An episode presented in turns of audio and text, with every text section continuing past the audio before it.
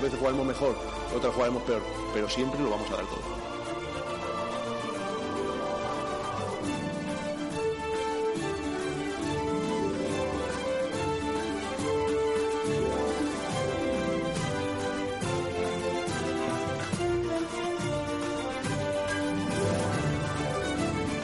Hola, hola, ¿qué tal? Muy buenas saludos a todos y bienvenidos a Frecuencia Malaguista. Un día más con todos ustedes después de las mañanas de Sport Direct Radio con José Albarracín. Es momento para hablar de deporte, para hablar del fútbol, del baloncesto y del resto del deporte malagueño en esta jornada de martes. Hoy les recomiendo que no nos abandonen, que no se pierdan estos 120 minutos de información, porque mm, aparte de estar eso informado, van a poder, eh, yo espero que divertirse un poquito. Con ese ánimo también eh, estamos en nuestro programa en el día de hoy. Voy a ir saludando a nuestros compañeros que van a estar con nosotros en esta jornada, comenzando por eh, Javi Muñoz. Hola Javier, ¿qué tal? Muy buenas.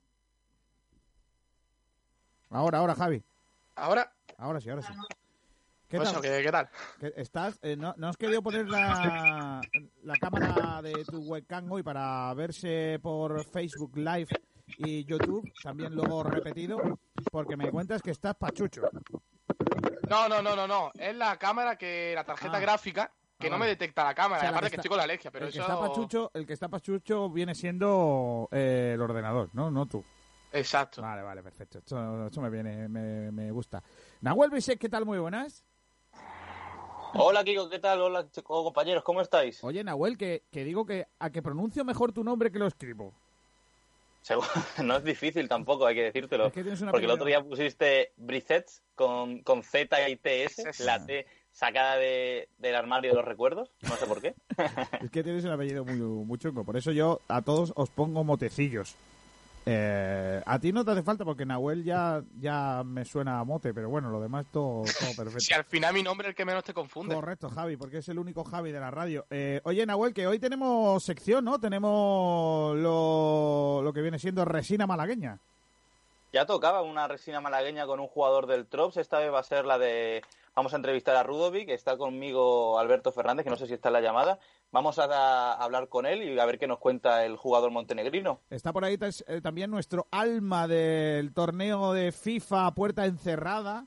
Yo me empeño en lo de encerrada. Hay gente en la radio que dice que no, pero da, que es eh, Sergio Ramírez. Hola, Sergio, ¿qué tal? Muy buenas. Hola, ¿qué tal? Buenas tardes a todos. ¿Qué tal, Kiko? ¿Cómo estamos? Te habían puesto una clase a la una, pero te la han suspendido, ¿no? Sí. ¿Ha sido suspendido por la lluvia, por no comparecencia del otro equipo? o ¿Qué ha pasado?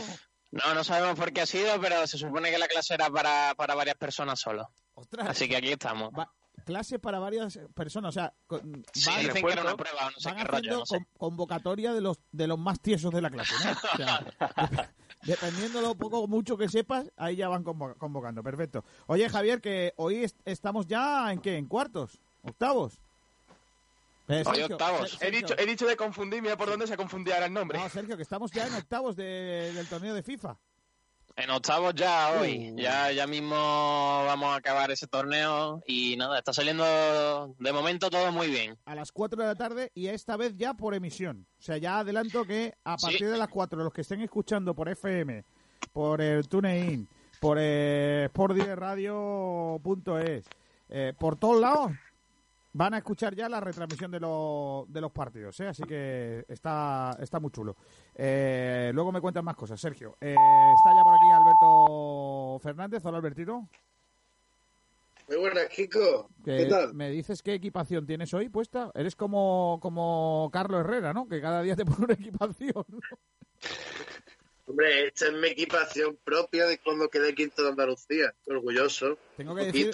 una vez que hice algo productivo en mi vida. Ahora es cuando dice, ¿cuántas personas participaron? Cinco. Dos. Eh, tengo que decir que Carlos Herrera se ha puesto hoy la del Granada. Lo digo por, para aquellos que sacaron pecho de que se puso la del Málaga el otro día, que a ver si ahora os creéis que Carlos Herrera es del Málaga, ¿eh? Que no. Carlos Herrera es de todas las aficiones, ¿eh? No, pero lo, lo está haciendo cada día una camiseta diferente. Está muy chulo porque, porque así consigue que le manden camisetas. Yo también lo quiero hacer, que me manden las camisetas de los equipos de Málaga y yo me la pongo todos los días. Sin ningún Da tipo de igual. problema. Lo que pasa es que el problema mío es que los equipos no tienen talla tan grande como para mí, pero bueno, no, no, no, no hay ningún problema. Bueno, Ainhoa Morano está por aquí. Hola Ainhoa, ¿qué tal? Muy buenas. Muy buenas tardes, compañeros. Hoy hay que darle mucho espacio al baloncesto porque es la primera competición que ha dicho que va a B, que diría Exacto, el gran fin. Ediño. Por fin se ha tomado esa decisión. Ayer en la asamblea extraordinaria que se organizó con todos los equipos ACB decidió que a partir del próximo 31 de mayo se pone una fecha ultimátum para ver si se vuelve a jugar la, la Liga Endesa y se va a hacer con un formato de 12 equipos, unos playoffs de entre 12 equipos, dos grupos de 6. Unicaja entra nuevamente de prestado a otra final de, de un torneo, pero bueno, vamos a comentar y vamos a debatir sobre esa decisión de la, de la ACB. Una pregunta, ¿de descenso se ha hablado o no? De descenso se dice que no va a haber descenso en esta, temporada. ¿Cómo lo Así que Movistar Estudiantes ¿Cómo nuevamente se salva. El estudiante, el estudiante es mi ídolo, tío. Oh. El estudiante, eh, como estudiante, qué manera de salvarse. Parece el Cádiz de Irigoyen. El Cádiz de Irigoyen que todos los años se salvaba y una vez Irigoyen se obligó a la Liga de Fútbol a, a inventarse unos playoffs y se salvó. Era último durante todo el año y al final se salvó. Pues igual. Pero bueno, eso como el equipo de mi pueblo, ¿eh? Tal cual. Tengo- de- lo- un día hablaremos del equipo de tu pueblo. Eh, quiero decir que, de verdad os prometo que he dicho en este programa en más de una ocasión que algo hará estudiante para no descender. Lo he dicho durante toda la temporada. Pero yo la, la carta del coronavirus no me la esperaba, ¿eh? Hombre, el girito, el girito, cualquier solución menos esa. el, el girito de estudiante con el coronavirus, es verdad que se ha pasado un poco. Se le ha ido de la mano. ¿eh? Se- probablemente podemos decir que se ha ido de, de la mano. Bueno, parece ser que Pablo Gil se ha salido, que igual no estamos ahora mismo en Facebook Live. Eso es una ventaja porque ahora es cuando tenemos que repasar la prensa. Nos la trae Nahuel Brisek. ¿Qué trae la prensa malagueña en el día de hoy, Nahuel? ¿Qué dice, por ejemplo, Sport Direct Radio? He de decir que primero estoy un poco nervioso porque es mi debut. O sea, voy a perder la virginidad de, Madre de perder la- del resumen de la prensa y voy a empezar por, como ya ha mencionado Kiko, por sportdirectradio.es donde sacamos eh, varios artículos. El primero de ellos es Cine y Fútbol, un gran tiempo de cuarentena. Hombre, por favor. Un gran equipo, escrito por eh, Kiko García. Después tenemos eh, espera, para, un comunicado. No, ya, que estoy, Dime. ya que estoy hablando de una película, déjame que la... Si os queréis echar Perdón. un rato de risa guapo, esta peli es la tuya. O la- Yo o- estoy en contra, ¿No te en gusta? contra de esa opinión. ¿No te gustó? No, no, no, no, no la he visto. Ah. Pero digo que si se quieren echar un, un rato de risa, de 8 a 9, voy a No, muy Alberto Fernández. Hay un programa de radio. Pero os la recomiendo la peli, ¿eh? Os recomiendo la peli porque la podéis ver y os, os vais a reír. No es tampoco para darle un Oscar, pero es una película divertida que habla de fútbol, que habla de un equipo, que tiene un actor eh, francés pero de origen español y, y que va a estar muy bien, ¿eh? La peli os la recomiendo esta semana. Eh, no sé cuál voy a hablar esta, eh, no sé cuál voy a escribir hoy, pero mm, se me están, no se me acaban porque tengo más de 100 películas, pero estoy intentando, igual empiezo a hablar de películas de deporte de, de, otros deportes. Pero bueno, en fin, ya más adelante. Venga, más noticias, Nahuel, perdona. Seguimos con un comunicado oficial de Sport Direct por la organización del torneo a puerta cerrada de, de Sport Direct en el que eh, mencionamos los eh, octavos de los partidos de octavos de final que se jugarán, como ya hemos dicho, esta tarde, la tarde de hoy. También tenemos la entrevista con Atore Sechini, entrenador del fútbol Sala Málaga. Y después tenemos la sección fantasma de Pedro, nunca mejor dicho, porque se llama Jugador Fantasma, donde tenemos a Antunes. Después tenemos también un artículo sacado eh, llamado El Málaga Futsal ayuda a ayudar. Guay. Y que Pellicer cree que lo más justo es acabar, que el- acabar la competición. ¿Qué cuenta el diario Sur hoy, Nahuel? El diario Sur amanece con, las, con la portada de que el Málaga dejará de entrenarse en el estadio de atletismo y se ahorrará casi medio millón de euros, o sea, poco menos de eh, un Bularú. Que os recuerdo que eh, eso, ese medio millón de euros que se va a ahorrar al año el Málaga por no entrenar en el estadio de atletismo es medio millón de euros que le paga el Málaga a la ciudad de Málaga. Lo digo para que cuando luego Francisco de la Torre salga dándose golpe de malaguismo, recuerde que el Málaga cada año le paga el Málaga por, eh, a la ciudad de Málaga por el uso del estadio de atletismo 500.000 euros. Igual, digo yo, ¿eh? que yo no opino eso. Yo creo que si el Málaga usa un estadio municipal, pues igual tiene que pagar. Pero lo que quiero decir que luego entendamos que cuando se habla de echar manos, hay medio millón de euros con nombre y apellidos que puede ayudar al, al Málaga y que le- de momento el ayuntamiento recibe anualmente. Ya está, solamente digo eso. Luego, si queréis, un día podemos debatir si es lógico que se pague o no. Pero bueno, eh, sigue, Nahuel. Tenemos debate sobre la mesa. También es- tenemos sobre la mesa en la portada del Sur eh, que Pellicer y Adrián serán citados por la Liga para conocer cómo se volverá al trabajo. Y, también tiene una entrevista de balonmano, baloncesto, perdón, que es que Escariolo no cree que competir sin público desvirtúe la NBA. Y después la noticia que hemos sacado de que la Liga ACB volverá eh, el 15 de junio. También la opinión de Málaga en su portada de deporte. Y se me carga, claro, claro está. Ahí. O sea, ¿Me escucháis bien? No, te escuchamos muy mal. Hay un pitido. No sé si soy yo o quién, pero bueno, nos vamos a, a ver si, si lo arreglamos. Eh, eh, vámonos a Madrid, Madrid in Life. Eh, hola, Pedro Blanco, ¿qué tal? Muy buenas. Hola, ¿qué tal? Muy buenas. Mira, me pillas aquí con, con un desayuno ligero. Este pedazo bocata. Inflando. Y mira qué taza tengo que a ti te gusta la guerra de las galaxias, ¿eh? Ostras, Anakin bueno. Skywalker y Padme a Ayer, mirarla. ayer iba a coger, bueno. ayer iba a coger yo el, el vaso que tengo de la, de la Guerra de las Galaxias, pero preferí elegir el, el bote de uno de los de mi colección, el bote del Bahrein McLaren, el equipo de Aleja- eh, de, mm, de Landa, de Mikel Landa, porque desde hace, bueno, ya lo conocí en la Vuelta a Andalucía un poquito más profundamente, ya lo había coincidido con él en alguna carrera, pero el otro día eh, la Vuelta a Andalucía me pareció un tío fantástico y viendo el documental de Movistar que hay en Netflix, que es una pasada, cada vez más de Mikel Landa, un tío muy grande y en su honor grande, tengo estoy usando últimamente el botellín de Bahrein Media, que es el, Bahrein McLaren. Pues venga, sigue. Bueno, Pues nada, no, comienza, que no ha empezado, que estás ahí vendiendo que has comprado una barra de pan. No, he comprado, yo siempre he comprado tres, ¿eh? Pero mira, esta es la, esta es de mi, mi desayuno. Esta es mi desayuno, luego en la comida me tomo las otras dos y para cenar ya algo ligero. Madre. Pero bueno, el caso es que eh, ya hemos comentado antes lo de la noticia de baloncesto, que tampoco quiero repetir, ni la reunión del Consejo Superior, o mejor dicho, el acuerdo del Consejo Superior de Deportes con la Liga y la Federación, que ya comentaréis después, pero sí que vamos a contar cositas desde Madrid, ¿no? Eh, el Real Madrid, el equipo, el primer equipo de la capital, que ha autorizado la Liga que en caso de solicitarlo podría jugar sus partidos en el Alfredo Díaz Estéfano en la reanudación del campeonato si, si es a puerta cerrada. Esto Hombre, sería claro, es que habría menos cámaras en la retransmisión Claro. que si se jugara en Santiago Bernabéu, pero podría ser posible. Hombre, es un truco también del, del Madrid para que no haya tan buen bar. Porque claro, como el campo es más chico, el bar tendrá cámaras en menos sitios. Con lo cual se podría beneficiar una vez más el Real Madrid de esta historia, ¿no?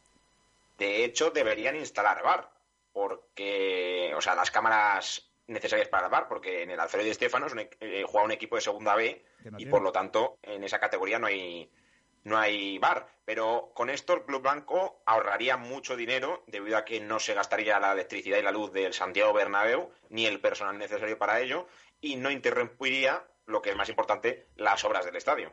Que es verdad que la- las obras del estadio se iban a hacer este verano. Y claro, si se alarga la liga no podría ser en el... Perfecto, todo entendible. Señor Florentino, Y- y un- siempre por si, delante. si no hay final de Copa del Rey, no se hace. No, la final de la Copa del Rey este año en Sevilla, ¿no? No, ya sé que no es allí, pero solo se hacen cuando hay finales de Copa del Rey o de Champions allí. No, bueno, cuando da, la, da- allí. da la casualidad que cuando, la- cuando hay una final de la Copa del Rey, siempre el Madrid tiene que pintar campo, arreglar los cuartos baños, esas cosas. Es que es un estadio importante, tiene que estar bien. Hay conciertos, vienen los Rolling Stones, tal. Pues, eh, Madre. se tiene que encontrar un buen césped, hombre, para jugar ahí la pelota. El girito sería que un año dijera a Florentino que no se celebra en el Bernabéu la final de Copa porque cantan los Beatles. Sí, sí. Pero ¿cómo van a ser Madre los Beatles? Que sí, que sí, que sí, que vienen los Beatles. Pero ¿cómo van a ser los Beatles? Que sí, que sí, que yo he hablado con Iker Jiménez y van a ser los Beatles para aquí por Ouija. Con David Bowie y, Y se el echan rey una ouija ahí. Se echan una ouija en el escenario. Venga, Pedrito, sí que anda. Luego hay que hablar de las declaraciones de Fali, el jugador del Cádiz, que, que son llamativas, ¿no? Porque decía que nos tienen que garantizar por escrito que estamos al 100% asegurados de no contraer el coronavirus. Yo no volveré a entrenar ni a jugar si hay un mínimo de riesgo. Si tengo que dejar el fútbol, lo haré. Para mí, declaraciones contundentes. Pues mira, te voy a decir una cosa. Si Fali deja el fútbol, tampoco sería una gran pérdida. Eso va a empezar. Segundo. Segundo.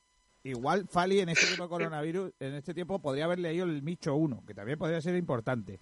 Y segundo, que digo yo, que si hay un señor que trabaja en la obra y tiene que estar trabajando y tiene unas garantías de seguridad, un futbolista tiene las mismas. Y no creo yo que se esté matando en la obra. Con lo cual, Se han vuelto muy pijos, ¿eh? hombre, y, y- bueno, Fali, que da castañas como vamos. Madre mía. En fin. Luego, su- suceso trágico, eh, todo el mundo lo conocerá también, que el futbolista Samoj Balov ha muerto entrenando su casa, el jugador del Lokomotiv. Pues así ha reaccionado el conjunto, bueno, su equipo, que decía, el mismo, él mismo es culpable. Escribió una nota en la que asumía todos los riesgos y no tenemos nada que ver. ¿Qué dices? Sí, sí, sí, sí, sí. Te lo digo como, como te lo cuento. Pero O sea, vamos a ver, el, tal chaval, cual. el chaval de que ha muerto. Eh, insuficiencia cardíaca. Pues, eh, sería porque porque será sería porque el muchacho sabía que estaba malo, ¿no? Lo dirá eso el club así, ¿no? Sí, eh, a ver, ha entrenado en su casa, es verdad que con el club no ha entrenado y, y aquí han dicho que él mismo es el culpable y que él asumía todo porque escribió una nota en la que decía que él asumía todo. Pero aún así el club que te paga y tu equipo que ponga esto en vez de otra cosa, pues a mí, para mí es llamativo, vamos. Bueno, en Rusia tienen un sentido de la ética un poco, ya sabes. Ya sabes cómo son en el norte. ¿Quién No era? quién- la- la- el único bueno era Gorbachev, cuya hija, ¿no? Es la novia del jugador del Celta. Todo, todo gira en torno a, Smolov. a Smolov. Todo. Sí, sí, sí. Madre mía. Madre mía. Cuya hija con Eh, 18 a- años,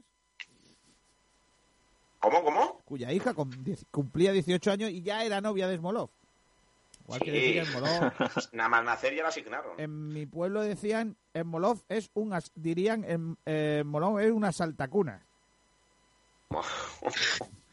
En el mío también lo dirían. Eh, segunda División B y fútbol no profesional. Tema que nos concierne a todos y que tras hablar con más de 70 equipos de Segunda B, mayoritariamente se ha pensado que la federación actuó de forma precipitada al comunicar su propuesta el pasado martes 14. Entre los clubes de Segunda B tienen la sensación de que en la Liga y la Real Federación ven con buenos ojos la propuesta de la Segunda B Pro. Eh, no se va a aprobar la propuesta de Rubiales de lo de jugar a puerta cerrada. Eso no lo veo, cada vez lo veo más lejano. ¿eh? Eh, está trabajando en ello Julio y, y Nacho Carmona. Eh, la mayoría de los clubes no quieren que se juegue eh, lo que se propone por parte de la, de la Federación Española de Fútbol. Pero bueno, Pero después lo de la segunda B Pro tiene buena pinta, ¿eh? ¿Cómo sería la segunda B Pro? Pues sería Campeones dos y- grupos. Uno, no sé si lo tienes por ahí, Pedro. Eran los ocho primeros de cada grupo de Segunda B.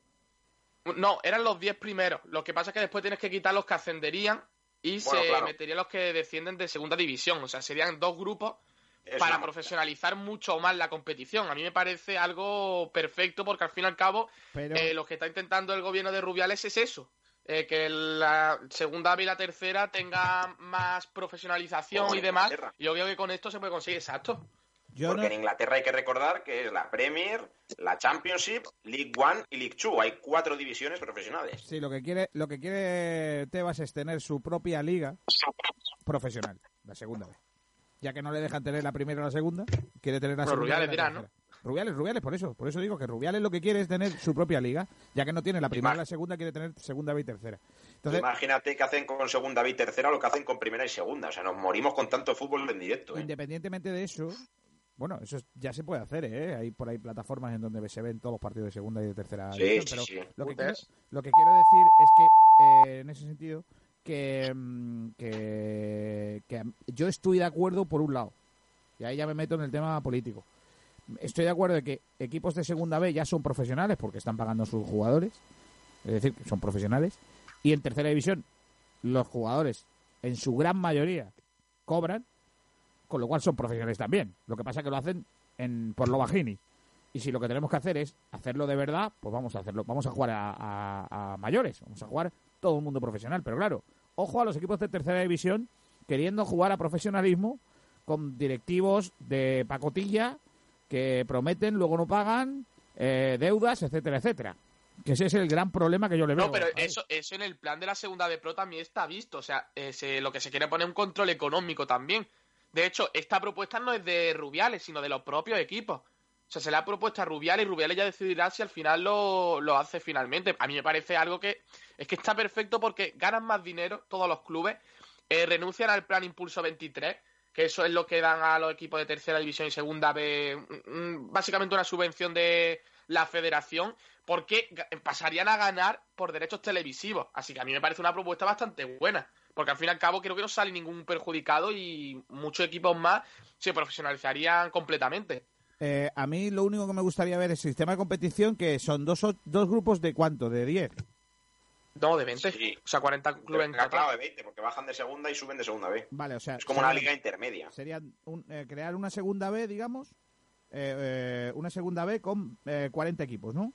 Y de esos 40 Sí, Pro. suben dos de un lado y dos de otro. Esos son más- Eh, no.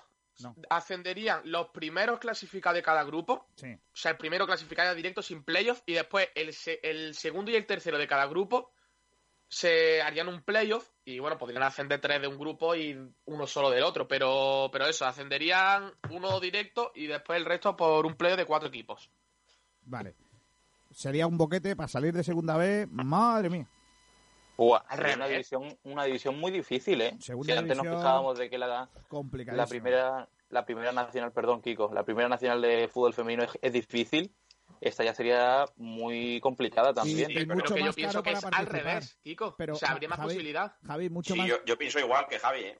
mucho más fácil Segunda B ahora mismo es un pozo. y mucho más difícil para, para los clubes en cuanto a economía. Es que son 40 equipos eh, de desplazamientos más lejanos.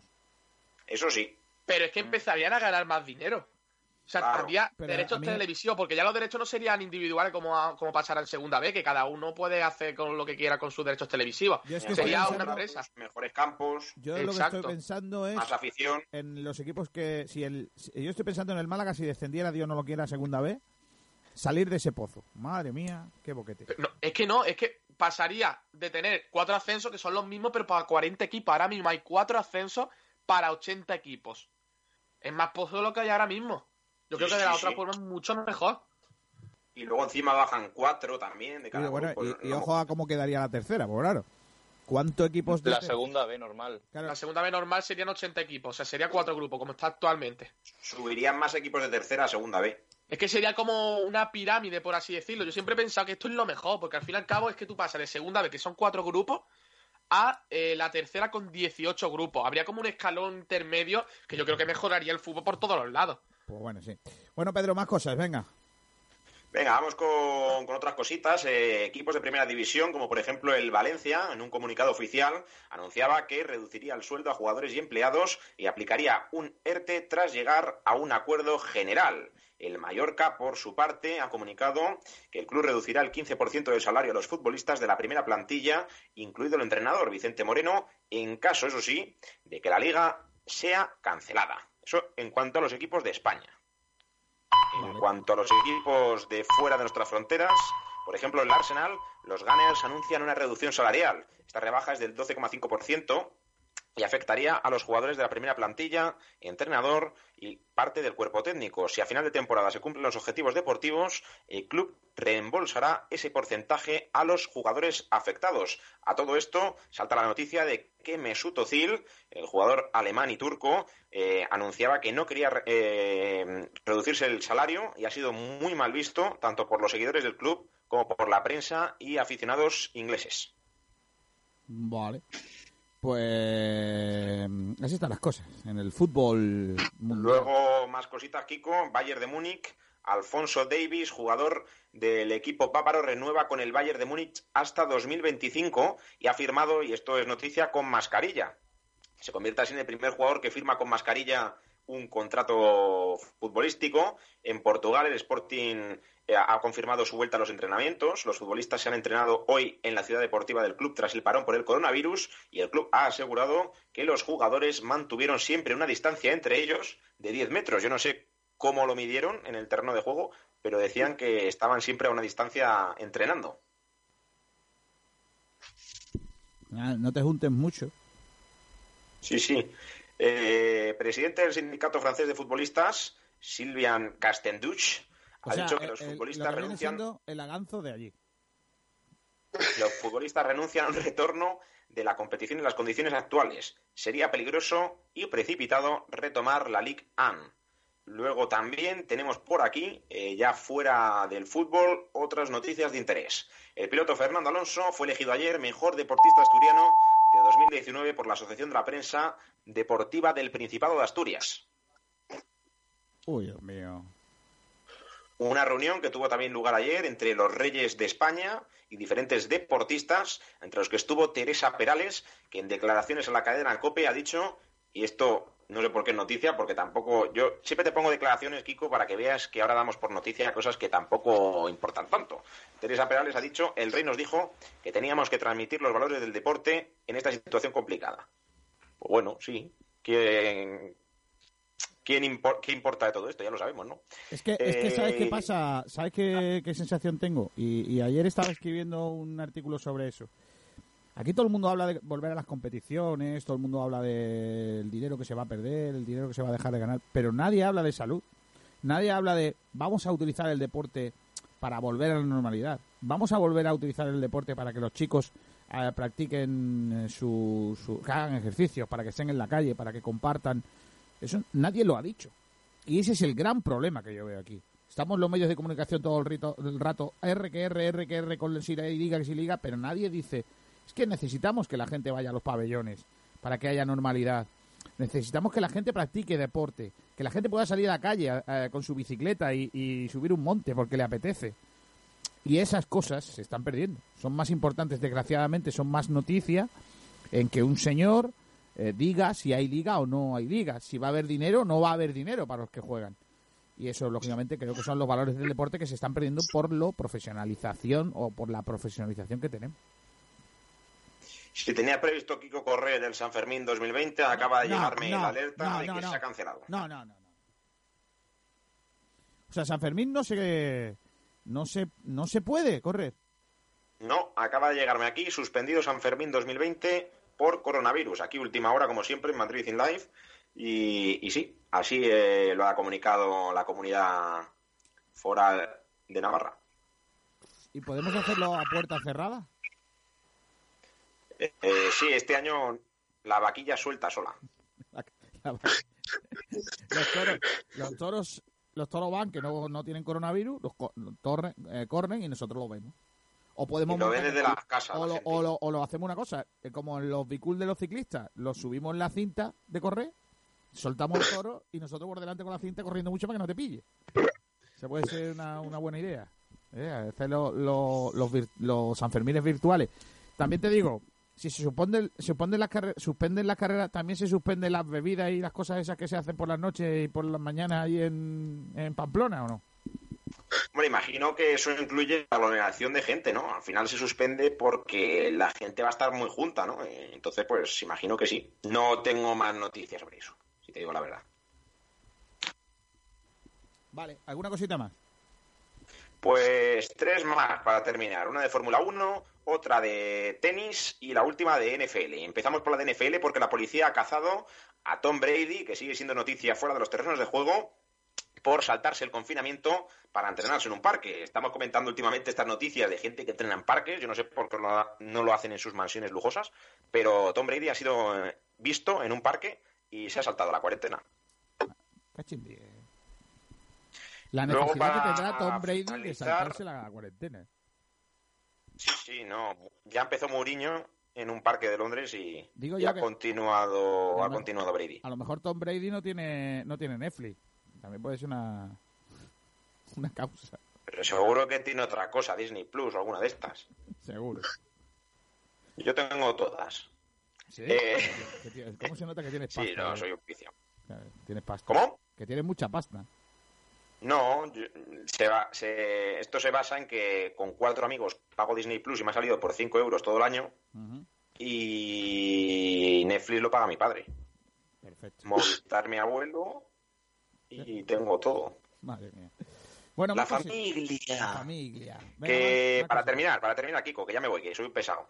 Stuart Pringle, director de Silverstone en The Guardian, en Fórmula 1, ha dicho que el circuito de Gran Bretaña está absolutamente preparado para celebrar dos grandes premios de Fórmula 1 seguidos. Dice que tiene plena confianza en su capacidad para organizar eventos.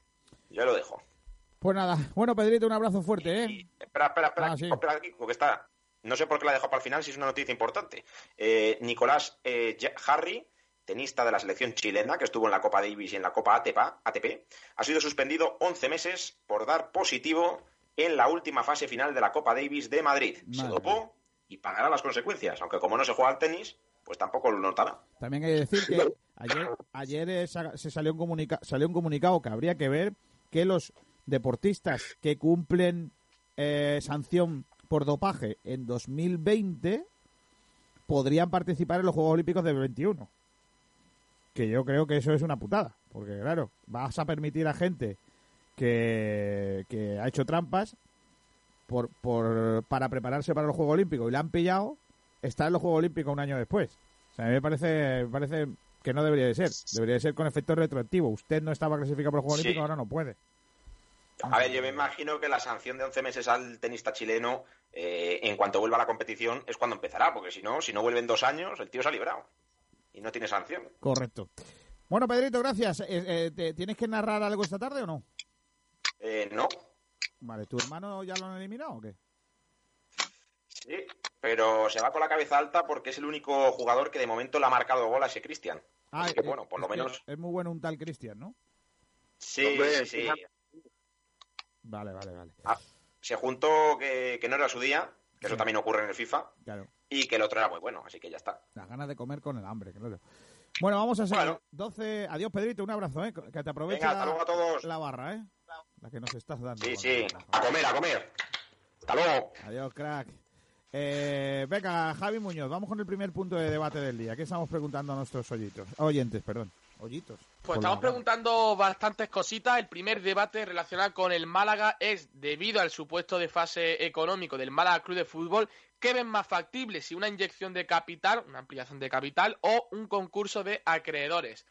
Después tenemos también otro debate que es sobre qué opina la gente del pacto llevado a cabo por el, por el gobierno, por el SSD, con la Liga y la Real Federación Española de Fútbol para la renovación de los campeonatos profesionales. Y ya también eh, tenemos un debate sobre Unicaja, que bueno, lo que estamos preguntando en redes es que creen que si es justa la decisión de la ACB de hacer una liga de 12 equipos, ese playo que bueno, supongo que comentará Ainhoa, donde jugará Unicaja. Y eso es lo que tenemos ahora mismo en redes sociales. Pues venga, vamos a empezar rápidamente con el primero de los debates mm, del día de hoy. Ayer se estableció, bueno, pues un pequeño debate en internet sobre la posibilidad que, que, daría al Málaga de salir de esta situación económica que se planteó la pasada semana con la propuesta de, o la propuesta no, la información que eh, se sacó de la comunicación que hace el, eh, bueno, el asesor judicial, el interventor judicial, como le queráis llamar, eh, administrador judicial eh, del, del club, a la jueza sobre el dinero que el Málaga tiene que eh, recuperar del desfase que mantiene con la Liga de Fútbol Profesional, eh, que son en torno a los 15 millones de, euros, que luego se quedarían en, torno a 10. Vale, eh, ayer se plantea por parte de, de, bueno, de una de las personas que eh, dirigió el proceso concursal del Málaga Club de Fútbol, Daniel Pastor, en Radio Marca se plantea la posibilidad de que la solución sea otra, eh, bueno, otra aplicación concursal eh, al club, es decir, una, un concurso de acreedores eh, en el que, bueno, pues eh, haya rebajas, pagos eh, fragmentados, etcétera, etcétera. Yo creo que sinceramente creo que la solución más clara para este asunto debe ser la ampliación de capital. Eh, Javi Muñoz, cuéntanos un poquito cómo es la situación.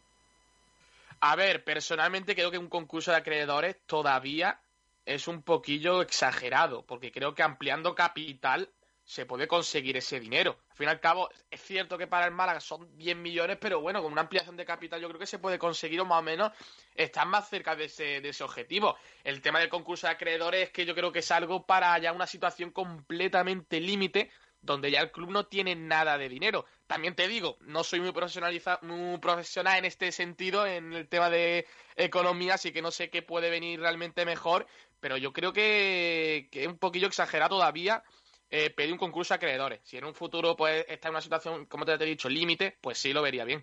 Yo, yo insisto en que el concurso de acreedores debe servir pues cuando haya cuando haya deudas. O sea, haya deudas que se le deje de pagar a gente. Es que el problema es que ahora mismo el Málaga no tiene una deuda de que se haya dejado de pagar a la gente. El, problema va a ser el año que viene que el dinero que tiene el Málaga no le, no le da para ajustarse eh, económicamente con, la liga. Básicamente, no sé qué pensáis vosotros, Alberto, Nahuel. A mí personalmente, a mí personalmente el hecho de que se amplíe el capital significaría que las acciones que están a día de hoy en el Málaga, pues que se pierdan su valor, por lo cual eh, algunas mm, accionistas, llámese Altani o Blue Bay o incluso los pequeños accionistas perderían el valor de sus acciones. A saber quién es, está el dilema de a saber quién es el que compra dichas acciones. Puede venir el día de mañana el de Nespresso, por ejemplo, como se mencionó en su momento, y comprar las acciones del Málaga. Así que habría que ver, esa es la única pega que le puedo echar a. No, pero a, a ver, los accionistas ahora mismo podrían eh, aumentar su claro, el porcentaje claro. también. Sí, sí, sí, también. Bueno, que no pues. se limita en ese sentido. Pero, por ejemplo, puede venir cualquiera. Es una, como es una, perdón, Alberto, como es una sociedad anónima, eh, no puede venir, eh, tiene, puede venir cualquiera de Estados Unidos, por ejemplo, y comprarte eh, una parte del Málaga. No es una sociedad limitada que la pueden comprar solo los socios y en el caso de que no quiera, no lo quiera ninguno de los socios, vaya después a venderse a la bolsa. Eso es un tema que se puede soltar y, y lo puede comprar cualquiera.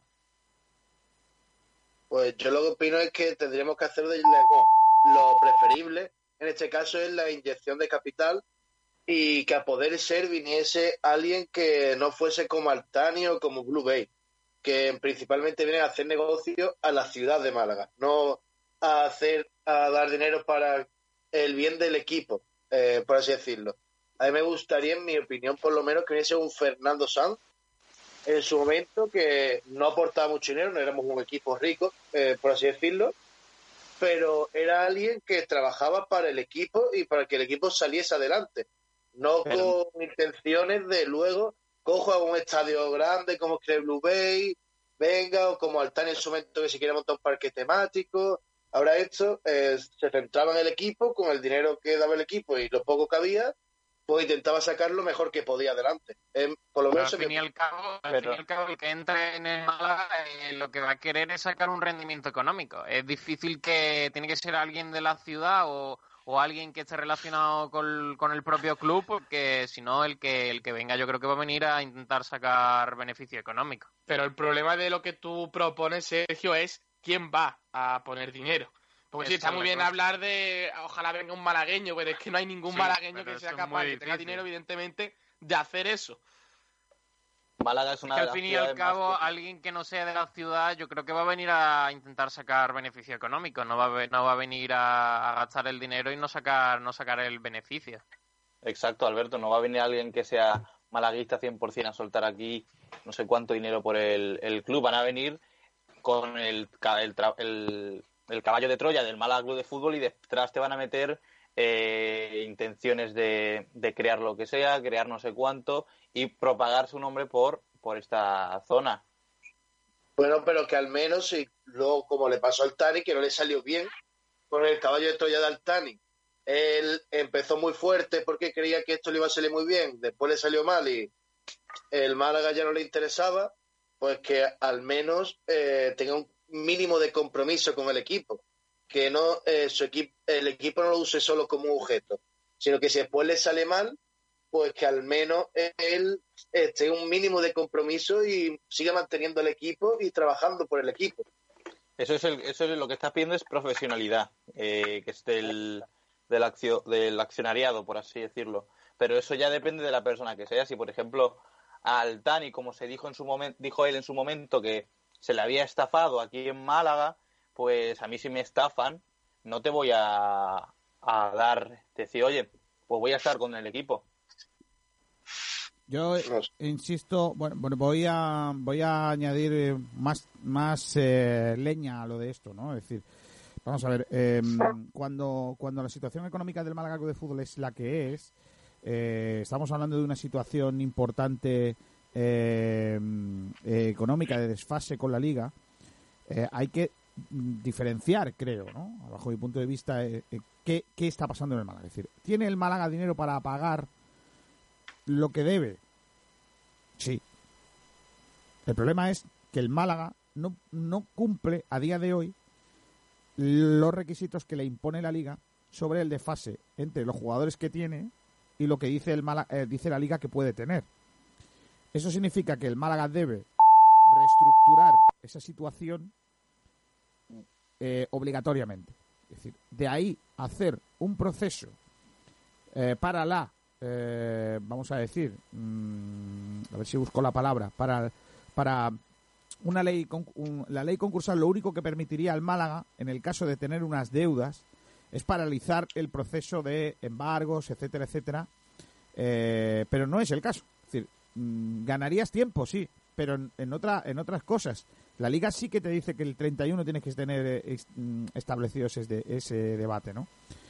Yo realmente, ese debate, esa, esas soluciones, y ahora mismo no la tiene. Yo creo que realmente lo que tiene que hacer el Málaga es poder tener la, tener la capacidad para tomar decisiones que serán muy drásticas para la venta de activos y para eh, el fichaje de jugadores por lo mínimo que dice la liga para establecer eh, esos criterios o para cumplir con los criterios que establece la liga de fútbol profesional y el problema estará resuelto. Ahora el problema será hacer viable un club poco apetecible para inversores tipo publicitario, tipo de venta de, de, de, sponsorizaciones, eh, eh, carnets, etcétera, etcétera, eh, porque claro, lógicamente ya no será un club tan ilusionante.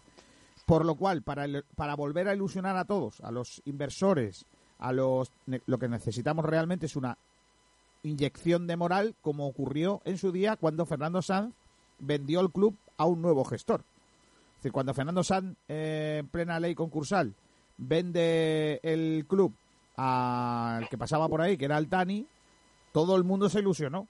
Porque además vino Altani, puso el dinero que había que poner y además invirtió dinero en que el equipo fuera más competitivo. Y yo creo que esa es la situación. Esa es la situación que, de- que debe afrontar el Málaga. Yo creo que, que lo que tiene que ya estar trabajando, lo que ya tiene que trabajar eh, el club es para buscar de verdad a alguien que venga a adquirir esa eh, posible ampliación de capital. Todo lo que no sea eso, creo que se estaría equivocando. Que, como dice Nahuel, sea mal vender las acciones. Pues hijo mío, no sé si es mal vender, pero lo que sí está claro es que Blue Bay compró las acciones por un euro. por- no, sé, no sé si será mal vender las suyas, pero todo lo que sea ganar más de un euro ya le está ganando dinero. No un euro, ojo, que Blue Bay puso 99, 98 céntimos. Porque, Joder. Cuidado. Sí, porque fue 49 y 49. No, no, no llegó ni a un euro. O sea, que, que El Black Friday del co- Málaga. Correcto, si, si el que venga pone un euro. ya- Perder valor no va a perder. Correcto. Si el que viene le compra sus acciones por un euro, ya la ha ganado. O sea, llamarse al podría ser significado o como uno de los grandes grandes empresarios de nuestro país, porque ha ganado una operación. Tened en cuenta una cosa, que Bularú cuesta más que el. Málaga. Correcto, efectivamente. Para y- Increíble. Eh, bueno, en fin, en los próximos días tendrá que hacer eh, lo que tenga que hacer, pero yo creo que ya está tardando el Málaga en, en- en poner en el Wallapop se vende club eh, porque porque creo que, que- que es importante. Eh, es que es verdad, no os riáis porque es verdad. Porque eh, también en Wallapop eh, se puede, o, o en Ibai, se puede poner, se vende futbolista que cumple años. No, porque hoy cumpleaños... ¿Sabes qué sería gracioso, Kiko? Una recaudación. Que se, que se publique en Wallapop una foto del Málaga con un espejo y que en el espejo salga reflejado al Tani. Madre mía. Madre mía, qué tío más... Madre ¿Qué, mía, pensa- qué qué- qué nivel. miento- qué- qué- qué mente más mm, transgresora? Oye, eh, es verdad que hoy cumple Benquemasa 27, ¿no? No, no, No, Bularú, Bularú, Bularú. Ah, ah, no, Volarú cumple 27. Madre mía. Pero ¿cómo puede tener ese hombre 27 años? 27 años. Una leyenda. Pues a ver, que sea malo no significa que no pueda cumplir años. No, sí, claro que va a Ah, cumplir vamos años, a a ser, a vamos a ser respetuosos. Vamos a ser respetuosos. El muchacho no es malo. Vamos a No decir que nivel. no tiene nivel para jugar en el Málaga. Ya está. Porque el chaval es muy buen tío. O sea, no, no, malo no es. Malo no es. Es verdad que no da nivel. Por cierto, Nahuel, tío, de verdad te estoy viendo quita la gorra esa de detrás que me está Exacto, matando. quítala, Por Te lo juro. Te- Quítalo, tío. Quítala, Tío, quítala. pero ¿No te gusta la gorra del mejor No. equipo de balonmano a nivel no. eh, Quita la gorra, Pero tío. bueno. Aparte, aparte del el verde pistacho. Bueno, para los que no estáis viéndonos. eh, es una gorra del Fútbol Club Barcelona, La del año pasado. verde pistacho, con un escudo en la frontal. No, no, Es lo, que, es lo que más resalta en la encima- habitación. encima no Ya la ves. enseñes. Sí, sí. Venga, la quito, la quito. Gracias. Has hecho Que lo no, no he visto el programa. Y aparte, Pero es lo que, volviendo ya al tema del debate, es lo que decía Javi Muñoz, nuestro compañero de Sport Direct de día y jugador del Tenerife de noche. Es que eh, la otra opción que no es Ah, eh, ampliar el capital es un desastre y una salvajada a, esta, a día de hoy. Pero una buena cosa, el Tenerife que solo juega de noche, no puede jugar por la tarde. Y yo, Javi, que es un ejemplo, tío. ¿No te ha gustado? Bueno, vamos a ir eh, con... Porque son las 12 y 52 minutos. Eh, no sé qué tocaban en la... eh, no sé qué es lo que tocaba exactamente en, el, en el- la escaleta, perdonadme, porque ando un poco de aquella... eh, de aquella manera, pero eh, vamos con el otro punto del, del debate eh, que hemos establecido, so- sobre todo que si entendéis ¿no? La, la decisión del Consejo Superior de Deporte que se hayan puesto de acuerdo la Liga y la Real Federación Española de Fútbol para volver al fútbol.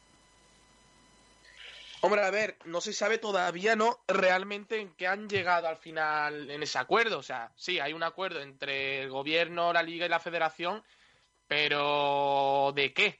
Porque de momento se sabe que se va a destinar un porcentaje a ayudar a otros deportes, pero poco más. O sea, no, no se sabe mucho. A ver si en, lo- en las próximas horas se conoce algo más, pero de momento creo que hay poco de, de debatir aquí, ¿no? Ver, Hombre, también mí- es cierto que es algo bueno. Porque, a ver, eh, ya han dado un paso para, eh, para que se unan, que ya sabemos cómo es la liga, la federación, Rubiales y Tebas, que no se quieren ni en pintura, pero bueno, que al fin y al cabo ya al menos se han acercado un poquito a, a dar una decisión conjunta. Pues a mí eh, aquí hay dos caras de la misma moneda. Eh, para mí en el aspecto humano, o plan de salud y demás, no se debería volver a jugar. Eh, pero ni fútbol ni ningún otro deporte. Eh, exceptuando en las competiciones, como se dicen, de eSport, de FIFA desde tu casa y poco más. Eh, y luego en el ámbito económico, eh, pues bueno, lo- el dinero de las televisiones, los patrocinadores y demás sí, son necesarios para muchos equipos para que cuando acabe todo esto de la pandemia puedan volver a la actualidad, van a necesitar ese dinero. Y no sé yo si la liga podría dárselo a los equipos posteriormente si no se juegan estos partidos. Pero yo creo que con el dinero que reciben de las teles y demás, le va a hacer mucho más llevadero eh, todo esto. Van a poder, van a tener que hacer menos ERTES y demás ciertos equipos.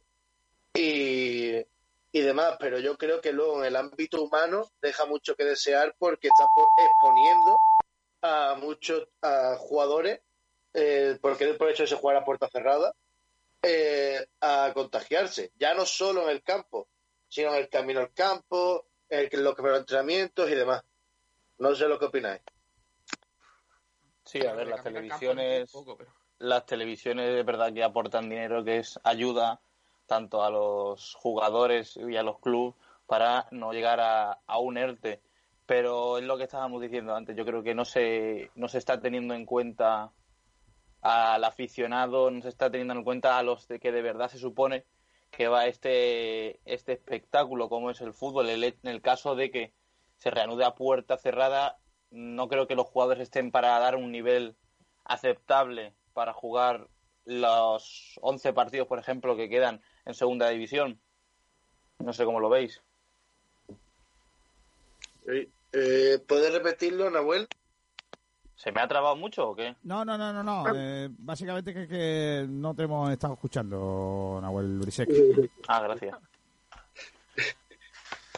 Es que he estado teniendo problemas con la cámara y demás, y he estado centrado en la cámara y me he encontrado ya.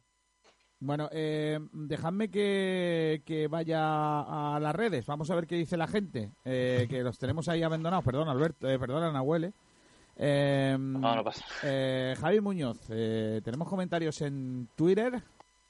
Pues sí, respecto a lo de si ven más factible una inyección de capital o un concurso de acreedores del Málaga Club de Fútbol, hay bastantes comentarios. Tenemos por aquí a Pedro Jiménez, que no le conozco, ¿Quién es ese? y dice, ¿Quién es y ese dice, a día de hoy no veo factible un concurso de acreedores, ya que, ya que sí que puede llegar a pagar esa presunta cifra. Una inversi- inversión de capital sería la solución perfecta, aunque creo que tendría que asegurarse el no regreso de los Altani.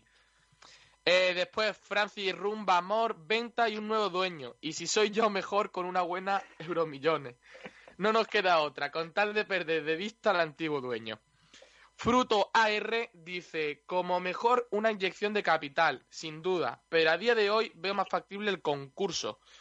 Erporri, lo mejor sería claramente una inyección de capital, pero ¿quién va a poner la pasta? Altani, Blue Bay, lo dudo, así que lo que habrá será un concurso de acreedores. Alejandro Luque, espero una ampliación, si no esto va a ser muy malo para el Málaga. Eh, Villa, para mí inyección de capital, salimos del problema más gordo y luego seguimos hablando. Y ya por último, José Anchupitira cree que un concurso de acreedores sin duda, con la crisis que se una vecina, nadie va a arriesgar lo más mínimo. Segundo, hay que saber la deuda total del Málaga. Los 15 millones es solo el desfase de este año. Esos son los comentarios que tenemos por redes sociales. Bueno, esos son los comentarios que hay por redes sociales. Tengo por aquí en Facebook Live, eh, ahora mismo, eh, comentario de Alejandro Luque que dice, es que solo estamos pensando en el dinero, no en la salud. Y también dice, no nos engañemos, el que venga viene a ultimar el Málaga como publicitarse. Uf, madre mía. Eh, Alejandro, no te termino de entender. No nos engañemos, el que venga viene a ultimar el Málaga como publicitarse. No, no, no, perdonadme, pero es que no, no lo termino de, de entender. Eh. Como ha hecho Altani que ha venido para publicitar su nombre aquí en Málaga, básicamente. Bueno, eh, esa será, sería otra, claro que sí. ¿Alguna cosita más, eh, Javi Muñoz? Pues poco más, ya no tenemos nada por de momento, así que en cuanto haya comentarios yo te aviso. Vale, pues eso, esos son los dos debates eh, que tenemos. Eh, bueno, que, que- tenemos encima de la mesa. Yo insisto que la gente se está preocupando mucho por el tema de si el Málaga paga o no paga por el uso del estadio. Es algo que no es nuevo. Eso se sabía y de hecho Altani en alguna ocasión eh, el el, al, Altani en alguna ocasión se lo ha recordado a De la Torre. Mm, Yo creo que, bueno, habría que habría que, que ver si es verdad o no que el Málaga paga esos 500.000 euros. Porque creo que por redes había, ah, Sergio, había por redes alguien que nos había dicho que el Málaga no paga nada por, por eso, que, que nunca ha pagado. Sí. Nos decían, eh, el Málaga no le paga un euro al ayuntamiento. Ese dinero es lo que se ahorra por el mantenimiento. Lógicamente, si eres el que lo, utili- que lo utiliza, lo lógico es que pagues el mantenimiento, la luz, el césped, etcétera, hasta la comida de los jugadores, que algunos se llevaban hasta la cena. ¿Y eso quién lo dice? José Antonio Chupirita, arroba chupi barra baja tira. Chupitira. José Antonio Chupitira. Bueno, a ver, eh, eh, tendrá que salir el tendrá que salir el ayuntamiento a decir si el Málaga le debe dinero por el uso o no. A ver, tampoco es la primera vez, insisto, en lo de los 500.000 pavos. Yo insisto lo mismo. Los clubes de Málaga que utilizan instalaciones municipales no pagan. Señale horarias de la, ca- de la iglesia de al lado de la casa de Nahuel. De la, la- de la casa de Nahuel. Correcto. Eh, los clubes, por ejemplo, a ver, voy a poner un ejemplo. Eh, el palo no paga por la instalación. Me estás diciendo entonces que el Trops no paga por jugar en el Pérez Canca, ¿no? No te lo puedo decir, eso no. Yo te digo Vale. los clubes de fútbol. Vale, vale, vale, vale. perdón. O sea, los- la mayoría de los clubes de fútbol lo que tienen es un acuerdo. Los que tienen ese acuerdo, porque hay algunos que ya se le ha expirado, y vamos a ver por dónde anda eso. Lo- la mayoría de los clubes de fútbol tienen un acuerdo con el ayuntamiento para el uso de unas instalaciones públicas, por las que no pagan y las usan. ¿Al Y- Málaga sí se le cobra por el uso de las instalaciones del estadio de atletismo? Yo digo que, que es una- un pensamiento mío propio, ¿eh? que yo creo que las instalaciones públicas cuando se construyen tiene para, tienen que tener un uso y si no existen clubes, a ver quién la usa. Otra cosa es que las instalaciones públicas tengan un beneficio económico y ese beneficio económico redunde únicamente en el club que usa unas instalaciones públicas, en lugar de que ese eh, beneficio económico recaiga en las arcas de quien mantiene esas instalaciones. ¿Qué decir con esto? Imaginaos que el Málaga coge el estadio de atletismo, lo alquila a un tercero y ese tercero le paga al Málaga X dinero por el uso del campo. Pues ese dinero se lo queda al Málaga en lugar del ayuntamiento. Yo ahí no estoy de acuerdo. Vamos a ver, a ti te dejo jugar, tienes unas horas, participas ahí, pero si yo quiero organizar un evento allí, pues yo lo organizaré y yo sacaré el dinero que yo crea a esa instalación. Y eso no está pasando en las instalaciones malagueñas, pero ni en Málaga ni en muchos otros sitios. Eso es un uso común, de un uso habitual, quiero decir, en muchas en muchas localidades. Sin ir más lejos, en Rincón de la Victoria está pasando. Rincón de la Victoria. ¿Y qué es eso? Los clubes, los clubes, perdona, los clubes de Rincón de la Victoria, y lo puedo hablar perfectamente, eh, no todos, eh, tres clubes en concreto, hacen uso de las instalaciones no pagan ningún canon y en concreto dos de ellos alquilan las instalaciones, cobran ese dinero y se lo quedan ellos. ¿Y qué se supone que gana el, ayuntamiento ofreciendo los, los, campos de fútbol? Por ejemplo, el palo no paga ninguna especie de canon. ¿Y qué es lo que se lleva el ayuntamiento de pues Málaga? Que la, gente, que la gente practique deporte. Ah, vale. Vale, vale. Sí, lo que buscan es fomentar eso, que tanto la gente como los niños, porque la mayoría de equipos de fútbol eh, se centran sobre todo su estación en el, base. Por ejemplo, eh, un club de mi barrio, el Cortiquillo Bazán, eh, no juega, si, creo que no tienen siquiera equipo senior. senior tiene muy poco equipo en Málaga, o sea, que yo recuerde, tiene el Malaca, la Olímpica Victoriana tenía, pero creo que lo han quitado. tiene el palo y, alguno me dejaré, pero pocos, ¿eh? Pero entonces, ¿por qué no, llega, no llegan a, un acuerdo con todos los equipos de Málaga y no algunos específicos? No sé si me explico. No, pero yo lo que quería decir es que lo que hacía es para fomentar el deporte, sobre todo en los jóvenes, porque vaya, los equipos de mi barrio no tienen equipos senior, igualmente tienen eh, eso, tienen instalaciones pero que si yo, y las A ver, yo no, yo no, a ver, yo no puedo negar la, mayor, que es, vamos a las entidades públicas municipales, los ayuntamientos, tienen la obligación de establecer eh, unos centros para el eh, uso deportivo de los ciudadanos. Eh, gestión, otra cosa es la gestión de esos usos. Es decir, tú tienes un club, tienes un barrio, tienes un campo de fútbol, mire usted, gestione el campo de fútbol y que jueguen sus niños ahí en esa zona. Vale, cero euros. ¿Vale? Yo mantengo la instalación, la luz, el agua, cero euros.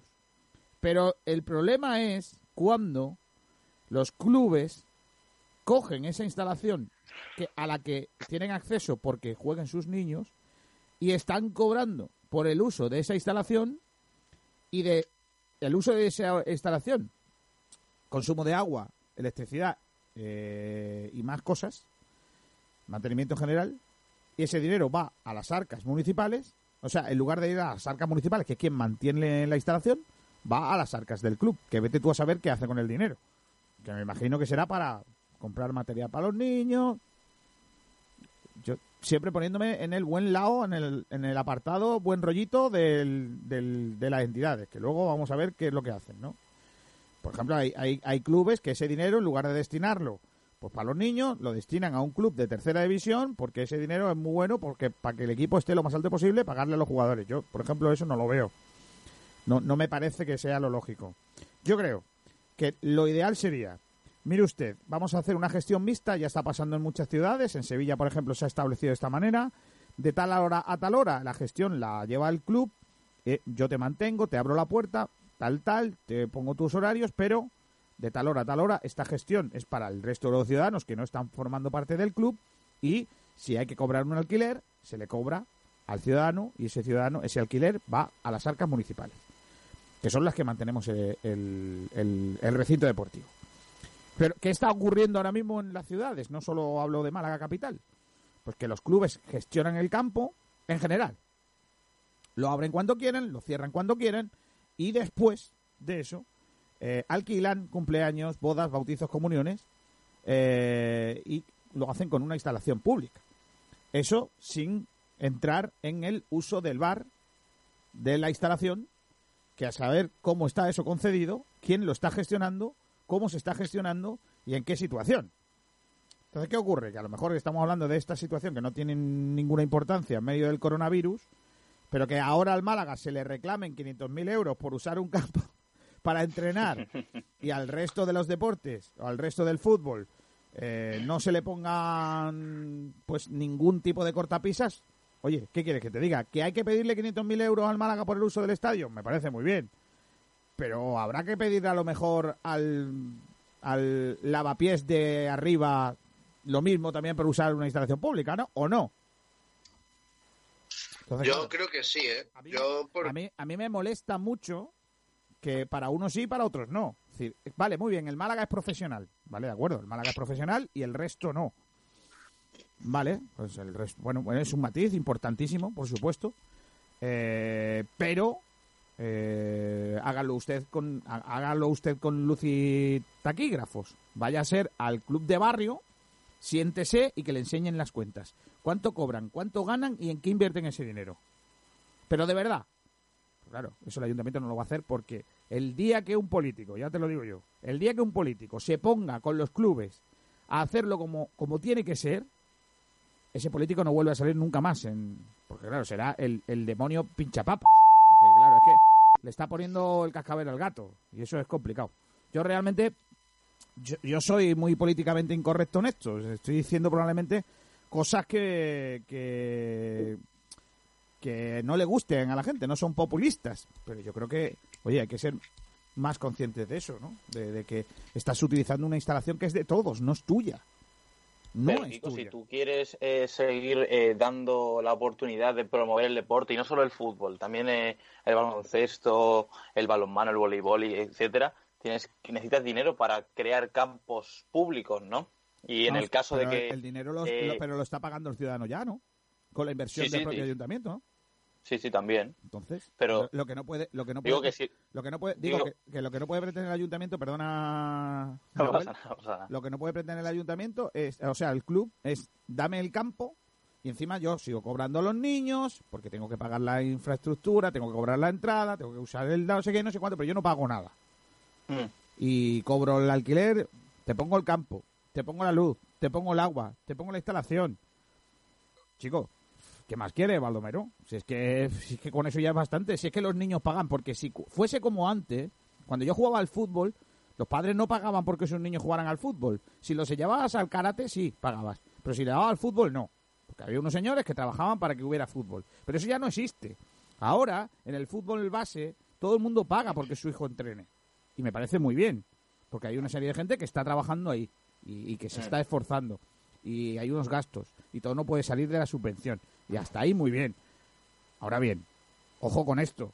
Porque no nos podemos llevar a, a- equívoco las instalaciones son públicas y los clubes los que no pueden eh, lo que no se puede permitir también que encima que están cobrando a los a los hijos a los a los niños porque practiquen unas instalaciones que son públicas también lo, lo, lo, lo quieran también gestionar ellos económicamente y a mí eso sinceramente no voy a estar nunca de acuerdo no voy a estar nunca de acuerdo y mira que yo soy de los de los que piensa que hay que hacer instalaciones deportivas para el uso de los ciudadanos y que a los clubes no se les puede cobrar por el uso de los estadios o por de los campos municipales, porque están haciendo una, una labor fundamental. Pero claro, de ahí a que el club se beneficie de, de la instalación, va un mundo que eso yo creo que ahí está la clave. Yo creo que el Málaga no se está beneficiando económicamente del uso del estadio de atletismo. No se está beneficiando, está entrenando, está usándolo. Está haciendo lo mismo que hace el Jubal, lo mismo que hace el Puerta Blanca, lo mismo que hace el eh, Puerto Malagueño, lo mismo que hace la Mosca. Lo mismo. Solamente Pero es que al final, si el Málaga no entrenase ahí, el campo estaría cerrado, porque ahí no se usa. No, no, el campo de atletismo sí se usa, ¿eh? Hay gente que va a Bueno, practicar por la tarde, por la atletismo. tarde, por la tarde, pero el Sí, césped sí. no, el césped no se usa. No, el césped no, el césped no. Bueno, vamos a ir a más cosas. Vamos a ir a una pausa para la publicidad que no la hemos hecho. No sé si hay cosas en redes sociales, si no, ya me cuenta Javi. Y vamos a ir a la pausa para la publicidad y enseguida estamos eh, de vuelta en Sport Direct Radio. Ya adelanto que por un instante yo me voy a salir porque vamos a hacer una llamada y no puedo estar en las dos cosas, ¿vale? Eh, así que, ah, claro, si dejo... Bueno, lo hago por aquí. Venga, eh, vamos a la publicidad, ahora volvemos. Kiko, A los mejores precios en talleres metálicos Diego Rodríguez, calidad y servicio con unos precios inigualables. Somos especialistas en ventanas, mamparas de baño y de oficina, rejas, puertas, barandillas. Pídanos presupuestos sin compromiso en los teléfonos 952 30 85 86 o 639 01 18 30. Le esperamos en calle Navia número 21, Polígono San Alberto en la zona de Carlinda. Talleres metálicos Diego Rodríguez. Tradición familiar de padre a hijo con más de 50 años de experiencia. La Viña de Antonio y Casa Antonio Tapas. Dos lugares donde la calidad, el mejor trato y los mejores sabores se ponen al alcance de todos los paladares. En el centro de Rincón de la Victoria. Si quiere probar la mejor selección de carnes de la Costa del Sol, acompañadas con una amplia gama de vinos de nuestra extensa bodega, le atendemos en la Viña de Antonio. Venga y déjese llevar por los sabores de nuestras carnes, nuestros exquisitos entrantes y productos ibéricos. Y si lo que prefieres es tapear y almorzar de una manera más informal, Casa Antonio es el sitio ideal para compartir mesa con amigos o familiares. Pruebe nuestra amplia carta de tapas. Estamos convencidos que la combinación de las mejores materias primas, una cuidada elaboración y nuestro mejor servicio nos hace habernos convertido en un referente de la Costa del Sol. Venga a visitarnos. Le esperamos en la viña de Antonio y Casa Antonio Tapas. Estamos en calle Córdoba, de Rincón de la Victoria, junto a la plaza del Ayuntamiento y el parking subterráneo. Teléfono de reserva 951 46 84 78. Doctor Tirado celebra su 20 aniversario con la implantación en Fuengirola de la primera plataforma integrada de láser de femtosegundo y láser excimer, única en Andalucía, para la cirugía de la miopía, hipermetropía, vista cansada y cataratas que permite obtener una insuperable calidad visual con una seguridad sin precedentes. Clínica Ocular Doctor Tirado en Fuengirola. Financiamos a tu medida. Consúltanos en doctortirado.es. Gómez del Pozo están listos para ti. Te están esperando con el mejor sabor, con todo el aroma y calidad que nos caracteriza. 50 años dedicados a ofrecer la mayor selección en nuestros productos. Hemos aunado la tradición y el buen hacer de los artesanos y la vanguardia de las nuevas tecnologías al servicio de la industria. Jamones, embutidos, quesos y aceites premium de oliva virgen extra. Entra en gómezdelpozo.es y conoce nuestros productos y ofertas. Gómez del Pozo, mete la pata de jamón, pero que sea Gómez del Pozo. ¿Estás harto de sudar tinta y de pagar de más por tus cartuchos para la fotocopiadora o impresora? Con Imprime Málaga ahorra un 70% en la compra de tus toners o cartuchos para tus impresoras. En Imprime tenemos consumibles de tinta y toners compatibles para más de 15.000 modelos de impresoras. En Imprime Málaga somos distribuidores desde 2007 de cartuchos de tinta, toners y cintas compatibles de impresoras, fotocopiadoras y faxes. Entregan 24 horas y si no quedas satisfecho, le recogemos su pedido gratis. Te lo ponemos así de fácil para que dejes de sudar tinta al recargar tu impresora. Entra en nuestra página inkprime.com, inkprime.com y deja de sudar tinta para recargar tus impresoras. Bodega La Jareña. Las carnes a la brasa no tienen secretos para nosotros. Prueba nuestros filetitos de secreto ibérico y nuestras chuletillas de cordero. Tenemos menús diario a 10 euros, con los mejores sabores y la mayor calidad del mercado. Venga a tapear a la jareña, prueba nuestras típicas roscas y nuestra selección de productos ibéricos, jamón, chacinas y quesos. Bodega La Jareña está en la Plaza de la Constitución, sobre el aparcamiento subterráneo de Rincón de la Victoria. El sabor de la comida tradicional en Málaga se llama La Pequeña Españita. Todo un icono de la buena mesa casera en la Costa del Sol. La Pequeña Españita. Estamos en Camino Casa Bermeja 35, zona Ciudad Jardín. Tienes que probar nuestra cocina tradicional. Platos elaborados al estilo de siempre para los paladares de ahora. No faltes a la cita con el verdadero sabor malagueño de la cocina. Prueba nuestras migas, callos, el cocido españita, nuestra porra antequerana, nuestro plato de los montes, conejo al ajillo, cochinillo y las mejores carnes. La Pequeña Españita desde 1994. Teléfono de reservas 952 25 45 93. En Rincón de la Victoria se come en la cañita. Espetos de gambones, espetos de sardina, espetos de pulpo, gambas frescas de Málaga, las mejores conchas de la bahía. Terraza climatizada con las mejores Mediterráneo. Ven a la cañita, estamos en el Paseo Marítimo de Rincón de la Victoria. Prueba nuestros pescados, es que están vivos, la cañita. Bueno, eh, vamos, eh, eh, qué ganas de ir a la cañita, ¿eh? A ver si, si pasa esto ya de una vez y podemos estar en la cañita y, y a, comer bien, a disfrutar del paseo marítimo de Rincón de la Victoria. Vamos a hablar con Ignacio Garrido, que es el eh, delegado del Colegio de Árbitros en Málaga. Hola Ignacio, ¿qué tal? Muy buenas. Hola Ignacio.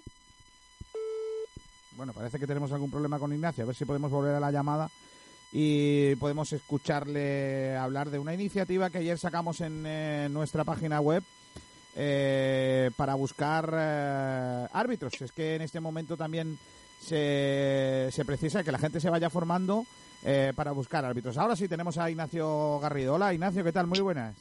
¿Qué tal? ¿Cómo estamos? Cuéntame cómo, cómo llevas la el confinamiento, cómo, cómo estás. Pues bien, confinado como todo el mundo, pero bueno, pero activo, activo. Con esto de los árbitros no se para.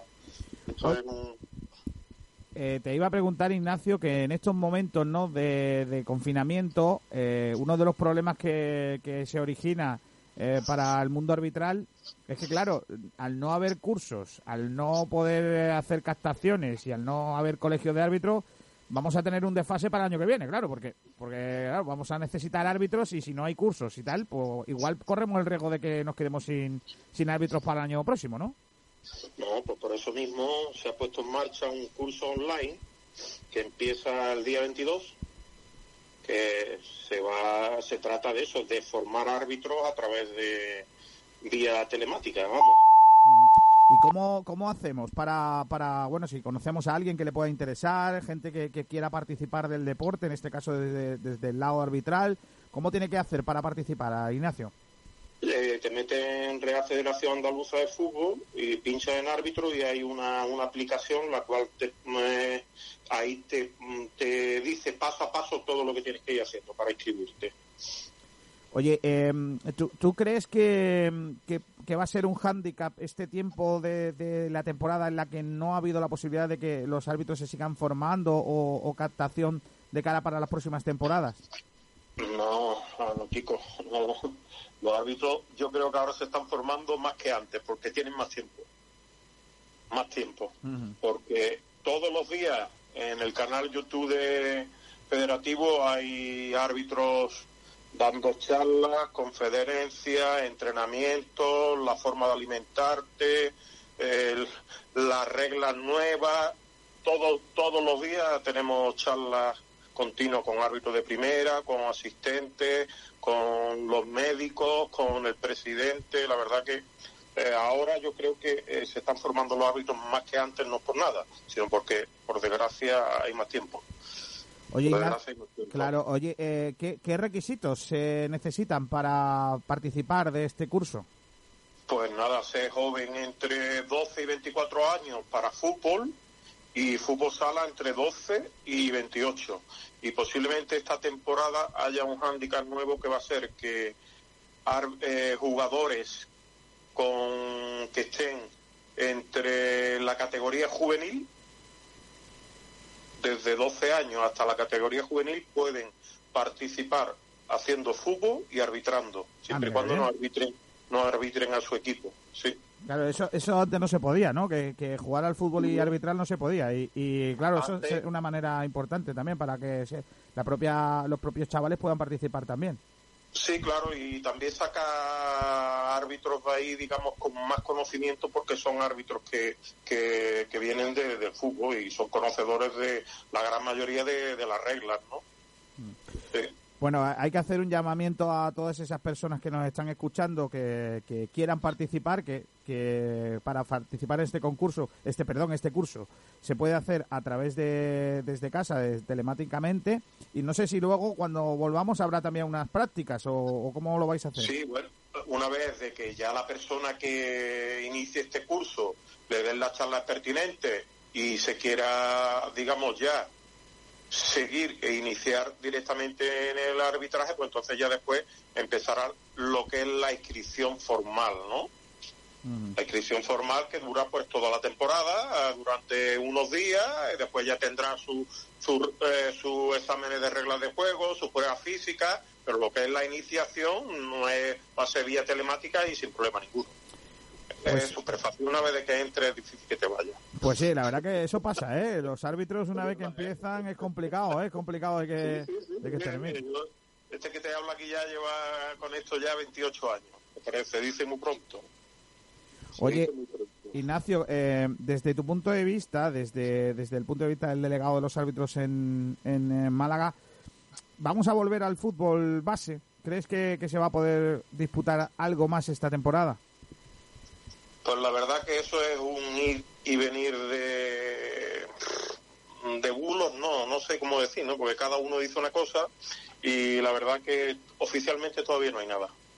De hecho, hoy hay una reunión vía telemática con el presidente y, y los delegados, los presidentes de las federaciones de fútbol y se va a acordar o se va a llegar, o cada uno lleva unas propuestas o- y no sé, de lo que lo que saldrá no no se sabe porque cada día y yo creo que esto va a depender mucho también de, del país, de cómo vaya el tema de, del coronavirus, ¿no? Y la y el tapuz lo va a poner, digamos, eh, la sanidad, la sanidad. Ya. Y yo creo que ante, ante todo se va, se va, se va a poner eso, la, la sanidad, que no haya aglomeraciones, que no haya, pero decirte yo ahora mismo sí o no, que mentiría. Claro. Eh, Porque eh, hay incertidumbre en el sentido de que va a depender todo de cómo vaya, eh, de Esto- cómo vaya el tema. Esto al final es como estamos comentando, ¿no? Que lo importante o lo fundamental, lo primero es la salud. Y, y si se puede, eh, tanto los árbitros como los jugadores, como todos, podemos tener la seguridad de que no hay problema, pues entonces luego se, pues se podrá volver o, o no. Pero pero lo, eso tiene que lo de volver a la competición tiene que ser lo último. O sea, lo primero es la salud. Primero es asegurar el bienestar, digamos en este caso, la salud de todos y sobre todo cuando estás hablando de fútbol base, que hay mucho crío, ¿no? Muchos niños que van acompañados de padres, de, de, de hermanos pequeños, de, de, de abuelos, incluso, que son personas mayores, con patologías ya por su edad, que, que pueden, en el momento que se crucen personas que eso, pues pueden coger rápidamente. Entonces, no sé, ¿no? estamos hablando por hablar, como se pero que será difícil, ¿no? Todavía a corto plazo decir si se va a hacer o no se va a hacer. Yo creo que eso todavía tendrán que decidir los, los estamentos más altos y sobre todo que venga de la dirección de, de sanidad, digo, pienso. Claro. Y que, lo, y- y, que los árbitros están preparados para cuando tengan que volver por con muchas ganas y, y para hacerlo tan bien como siempre. Yo creo que ahora, ya te digo, Kiko, por el tema de que estamos confinados, pues tienen más tiempo y la verdad que están súper activos, súper activos y, y receptivos en toda la información que nos están mandando, tanto de la andaluza para los árbitros que no son nacionales como para los árbitros nacionales e internacionales que tenemos, que viene toda la información de la, de la española. La verdad que estamos todos a, A ello. Muy bien, Ignacio, muchísimas gracias por haber estado con nosotros. Recuerdo que todas aquellas personas que nos estén escuchando y quieren más información, eh, la página de la Real Federación Andaluza de Fútbol viene explicado muy bien cómo pueden participar de estos cursos para inscripciones de nuevos árbitros y también tienen más información o toda la información en eh, sportdirectradio.es donde hemos dado cobertura también informativa a esa noticia. Ignacio, muchísimas gracias, un abrazo muy fuerte y cuídate, ¿eh? Igualmente para todos, para ti y para todos los oyentes. Esperemos que todo vaya bien. Gracias. Hasta luego. Adiós. Pues ahí estaba Ignacio Garrido, con el que hemos hablado de esa situación eh, arbitral y, y lo del, y lo del curso. Lo del, lo del curso para que os apuntéis. Si estáis eh, queriendo hacer deporte y poder ayudar, pues mira, eh, mejor, que- mejor que todavía. Bueno, más cositas. Eh, Javi, no sé si tienes por ahí cositas que, que contarme de lo que dice la gente por redes sociales y todo eso. Javier. Javi ha muerto. Javi ha muerto. Eh, sí, sí, que, que llega un comentario de Diego Pérez Valle Diego. sobre la decisión tanto del gobierno de la federación y de la liga Diego. y demás, que dice que le parece que es más importante que nos dejen salir a correr o a coger la bici, aunque sea de forma individual. Tengo entendido que a partir de la semana que viene van a permitir las bodas antes que salir a despejarse ¿Cómo va a ser de estar eso? encerrado. ¿Cómo va a ser eso? O sea, ¿que van a permitir ante las bodas que hace running? ¡Qué injusticia! Injusticia. Injusticia. Qué Pero bueno, después añade también que en cuanto al pacto no ha opinado más que nada porque desconoce el pacto que han hecho. Vale. Pues me parece bien. Eh, Sergio, cuéntame, ¿cuándo empieza lo del tema del FIFA? Bueno, pues hoy empieza la cuarta fase, lo que serían los octavos de final de nuestro torneo de FIFA. Tendremos siete partidos. Hoy directamente hagamos ya los, los octavos de final en la tarde de hoy. Empezaremos a las 4 de la tarde, acabaremos a las siete y media. Tenemos eh, siete partidos que se disputarán esta tarde. El primero de ellos a las 4, Sergio Rillo contra Luis Ortigosa. David Picón contra Óscar López a las cuatro y media. A las 5 de la tarde, Joaquín Gómez contra Álvaro Delgado. A las 4 de la tarde, a las eh, cinco y media de la tarde, perdón, eh, Pedro Jiménez contra Alejandro Morales. Ojo ahí. Vamos, Pedrito. El último representante de Sport Direct que sigue vivo. Vamos, Pedrito. A las 5 hay partido, ¿eh? A las 6 hay un partidazo. Miguel García contra Ángel González. Cuidado porque hay un partido importante. A las eh, seis y media, Cristian Ramírez contra Óscar Sánchez. Ahí hay otro partido muy interesante. Y a las 7 de la tarde, a las 7 de la tarde, el último que, que viviremos, el de Martín Ezequiel contra Dani Rodríguez. Esos son los siete partidos que se van a jugar eh, esta tarde, con la novedad de que lo vais a poder escuchar aquí en Sport Direct Radio, en el 89.1 de FM y en, y en sportdirectradio.es. Ya lo vamos a dar a partir de la radio. También podréis seguirlo con imágenes en nuestro, en nuestro canal de YouTube. Y bueno, pues recordar un poco a todos los que quedan que, que respeten los horarios. Eh, diez minutos antes debe estar la partida creada y, y ya estar emitiendo en Twitch y se debe empezar el partido pues a la hora en punto. Es decir, eh, si el partido es a las 4 de la tarde, se empieza a las 4 de la tarde para, para ir puntual y, y tener todos los horarios todos los horarios bien. Y cualquier problema pues notificarlo al correo al correo del torneo que es campeonato FIFA Vale, pues Sergio, luego a la tarde a partir de las 4 ya sabéis que estamos en directo dando los partidos ya de octavos de nuestro torneo de FIFA. Bueno, que es un poco una manera de pasar este confinamiento también eh, con todos ustedes. Y hay un montón de, de premios y, y regalos para que para que participéis con eh, nosotros. Así que estamos absolutamente orgullosos de que hayamos tenido más de 115 participantes en nuestro, en nuestro evento. Así que hay que darle las gracias a todos. Bueno, vamos a ir con la sección de Nahuel Bris. Gracias, Sergio. Hasta luego. Hasta luego, nos vemos esta tarde. Adiós. Eh, que digo que vamos a ir ya con la sección de Nahuel Brisek y de Alberto Fernández, eh, Resina Malagueña, porque hoy tenemos a un ilustre con nosotros. Nahuel. Eh, pues sí, hoy tenemos a toda una leyenda del balonmano a nivel nacional. Eh, hablamos de Rudovic, jugador de eh, ya 30, más de 30 años. eh, no, no empieces de- eso, no, no empieces a decir la, la edad. eh. Eso al final. Pero, pero porque iba a decir que, No, pero- que lleva ya más de 12 años, eh, si no me equivoco, 15 años en jugando competición a Sobal, si no me equivoco, Alberto. Eh, sí, ha estado bastante años en la élite, ha superado ya la docena de años. Y bueno, vale. tras muchos años en Liga Sobal, donde llegó a terminar la primera vuelta en la temporada 16-17 como máximo goleador, con 102 goles en una primera vuelta. Eh, pues bueno, ha dado el paso y ahora mismo está jugando en el Trops Málaga, eh, que es el equipo referente de balonmano eh, aquí en la provincia malagueña. Y Hola. bueno, Hola, Rado, ¿qué tal? Muy Eh, buenas. Hola. ¿No- ¿Nos escuchas o no? Ahora, ahora sí, ahora, Ahora, sí. ahora. ¿Cómo estás? Bueno, bien. Eh, ¿no? Cuando se puede, ¿no? En ese confinamiento, pero bueno, la verdad que bien, aprovechando, aprovechando tiempo con niños y, y, hacer cosas y entrenar por la tarde lo que nos mandan de, de- club y, y ya está. Y pasar para que pase esa pandemia y si nos da, si nos da tiempo terminar la temporada, aunque se ve difícil. Y nada, con esperanza para para salir todo bien de, esa, de, esa, de esa pandemia. Oye, eh, ya todo el mundo bien en el club, ¿no? Porque, claro, fuisteis los primeros, casi los, los primeros equipos, el primer equipo de toda España que, que, que, bueno, que salió a la luz pública que había jugadores que, que tenían coronavirus. Tú no has tenido que pasarlo, ¿no?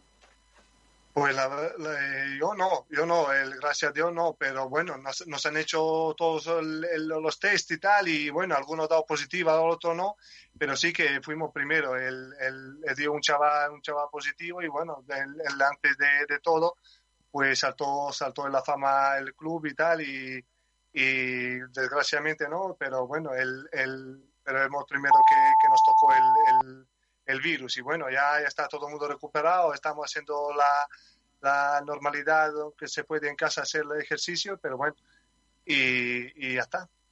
Venga, Nahuel y Albert, ten cuidado con estos dos que te van a hacer preguntas complicadas. Las mías son muy fáciles, pero la- las suyas ya verás.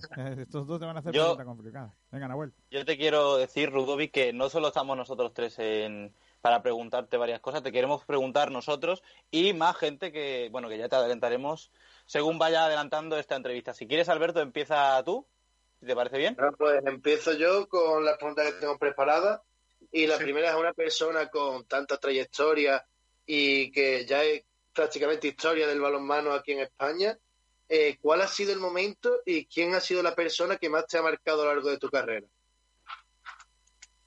Pues eh, la verdad que, que, bueno, tengo, mu- tengo muchos y bueno, el- cuando empecé año 90 a entrenar y, y me fijaba mucho de, de balonmano, pues me, me encantaba, me encantaba mu- eh, mucho el Stefan Logre, el sueco que jugaba en Kiel y, y era un, un, no sé, que veía por la tele y tal y me enamoró, o sea, que, que era, era, jugaba muy fácil, él era el, o sea, un jugador el, el, el brutal y, y tanto en ataque y defensa era muy muy completo, muy competitivo y era, era para mí uno de los mejores. Vamos, hay muchos, ahora le puedo decir de lo que, dije otro día también en el vídeo que, que hice, que hicimos en casa de confinamiento, que el Veseli Bujovic, el Karabati, ¿sabes? Y todos esos el, jugadores Balis, que son jugadores que son, que son para mí, vamos, de, de otro nivel y de otro mundo, vamos. Y la verdad que gracias a Dios que jugué contra, contra ellos muchas veces y tal, y la verdad que, que te, que te hacían cosas que, que decías tú que yo no juego ese deporte, ¿sabes? Pero bueno, aprendías mucho de él y eso te hacía más, más jugador y más fuerte y bueno, eh, pero bueno, la verdad que, y además que eso, lo que quiero decir, que cuando llegué en 2007 en España, que era otro, otro mundo, otra liga con, con muchos equipos buenos, el, jugaban cuatro equipos en Champions, otros, de, otros dos en, en Copa HF y la verdad que era, que era una, una liga potente, vamos. Y bueno, por otra crisis que también que pegó hace 12 años, pues eh, igual como, como igual lo que viene ahora, sé que eso va a perjudicar mucho deporte, pero bueno, tenemos que amarlo y seguir igual.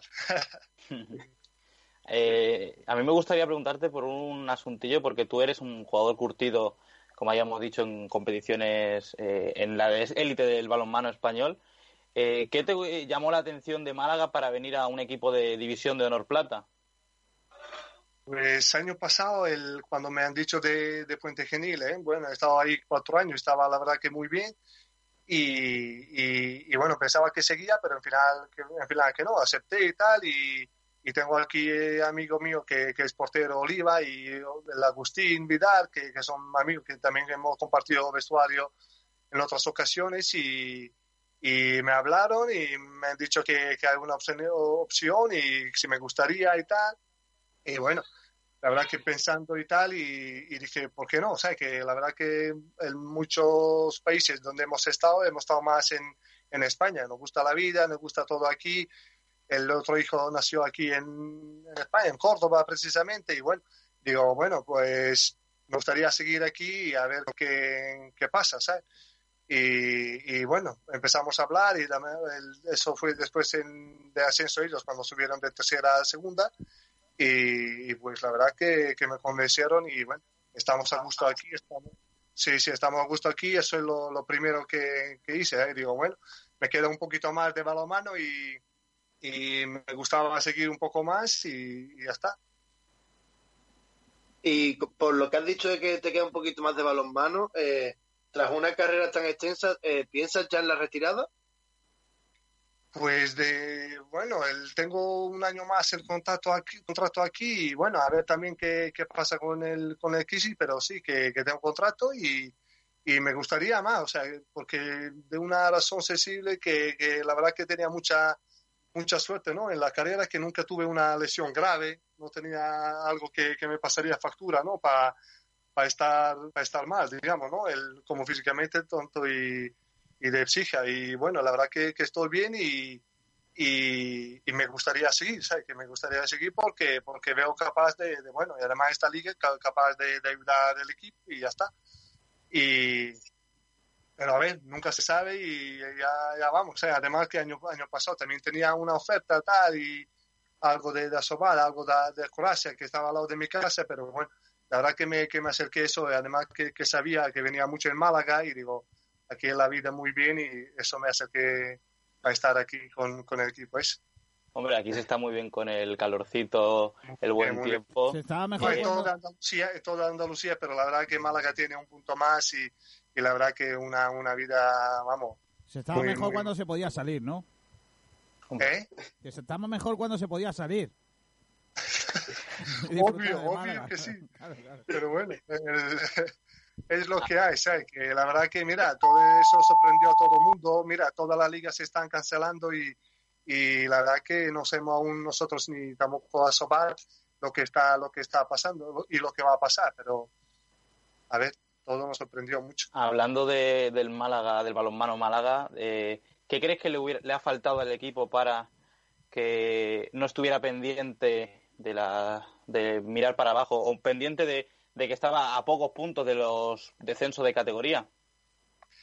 Eh, estaba mucha igualdad, la verdad. El, cuando hemos empezado la, la, temporada y cuando hemos empezado amistosos el, junto con la, con la Copa de Andalucía, pues le veíamos que no que todos tenían miedo. Bueno, equipo jovencito, con nosotros un par de, de, de veteranos, pero es que era mucha igualdad.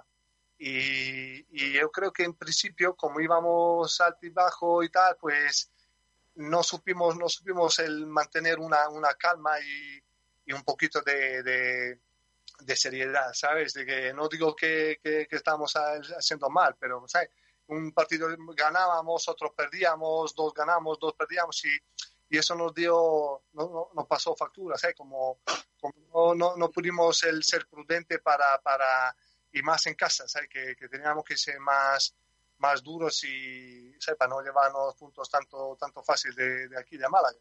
Y bueno, es un poco de un, poco de un punto de, de, ¿no? de novato en la liga, un poco de experiencia y, y ya está. Y yo creo que ojalá no, no, nos deja y tal, y la liga año que viene, que con, con virus a ver qué pasa, pero yo creo que y si se queda en ese equipo, yo creo que, que, podemos dar un salto grande porque la verdad que no estamos tanto mal y quedaba mucha, mucha liga, muchos partidos y, y podríamos estar porque ganando 12 partidos te metían en acceso y otros 12, 3 si perdías como, como nos pasó el último, último partido si estábamos en, en, la, en la cola, así que mucha igualdad, la verdad.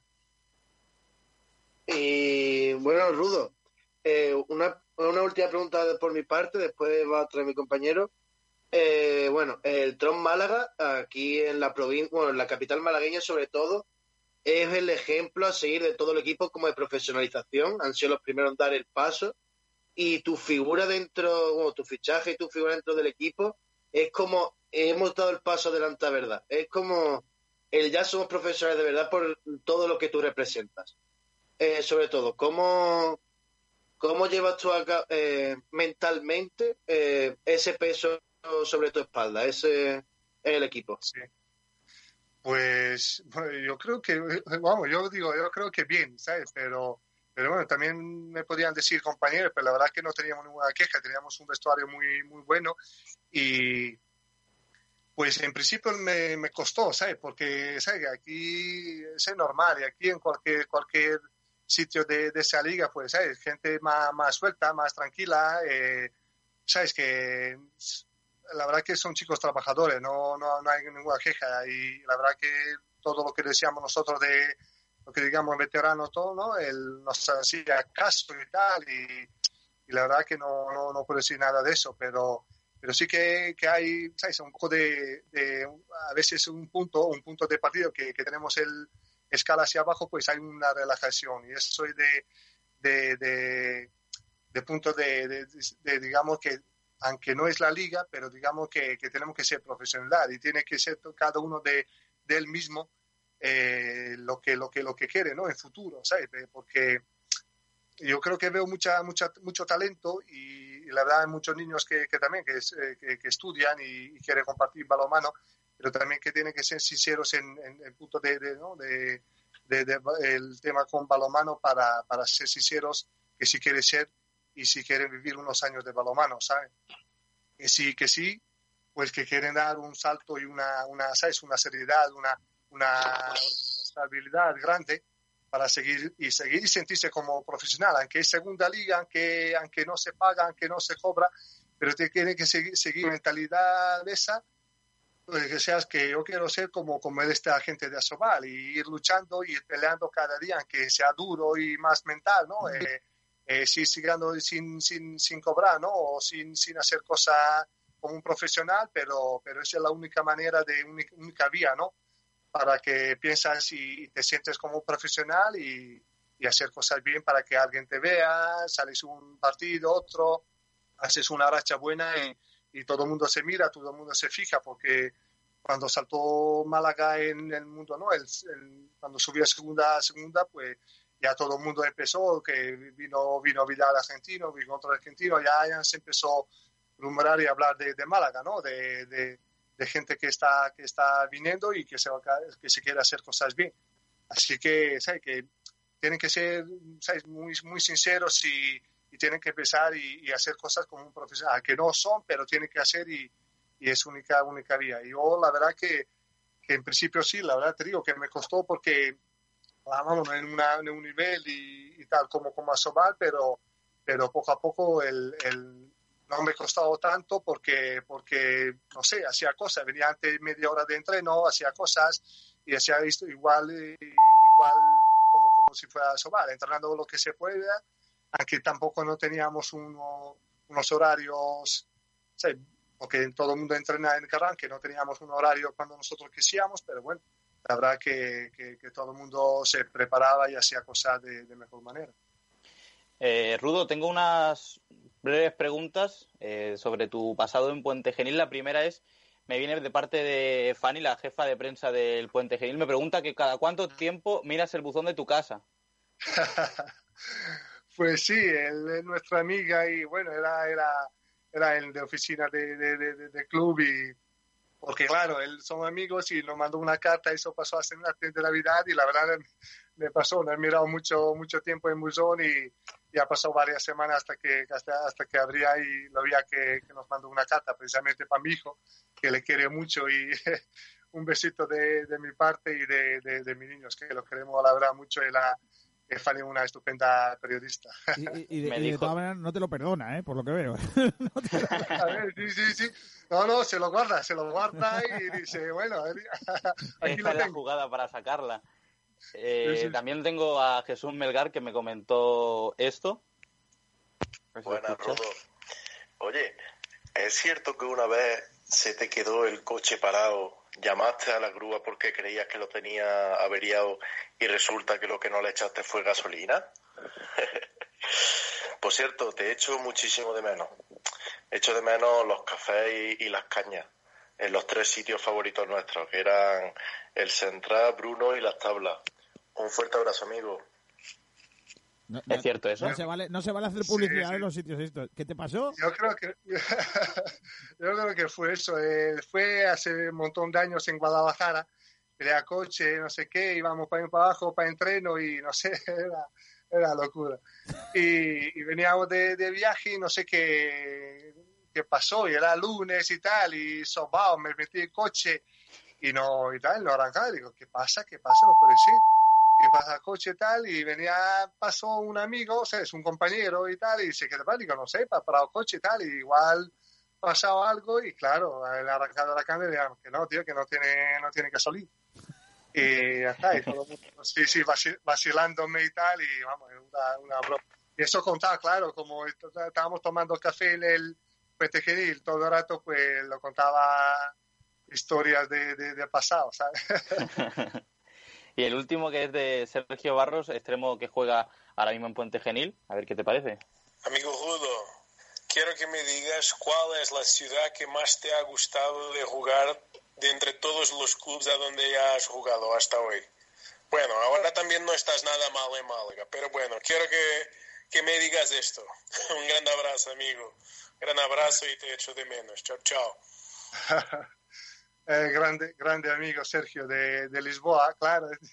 Estuve jugando en Lisboa y la verdad que digo que, que es una, una ciudad maravillosa, ¿sabes?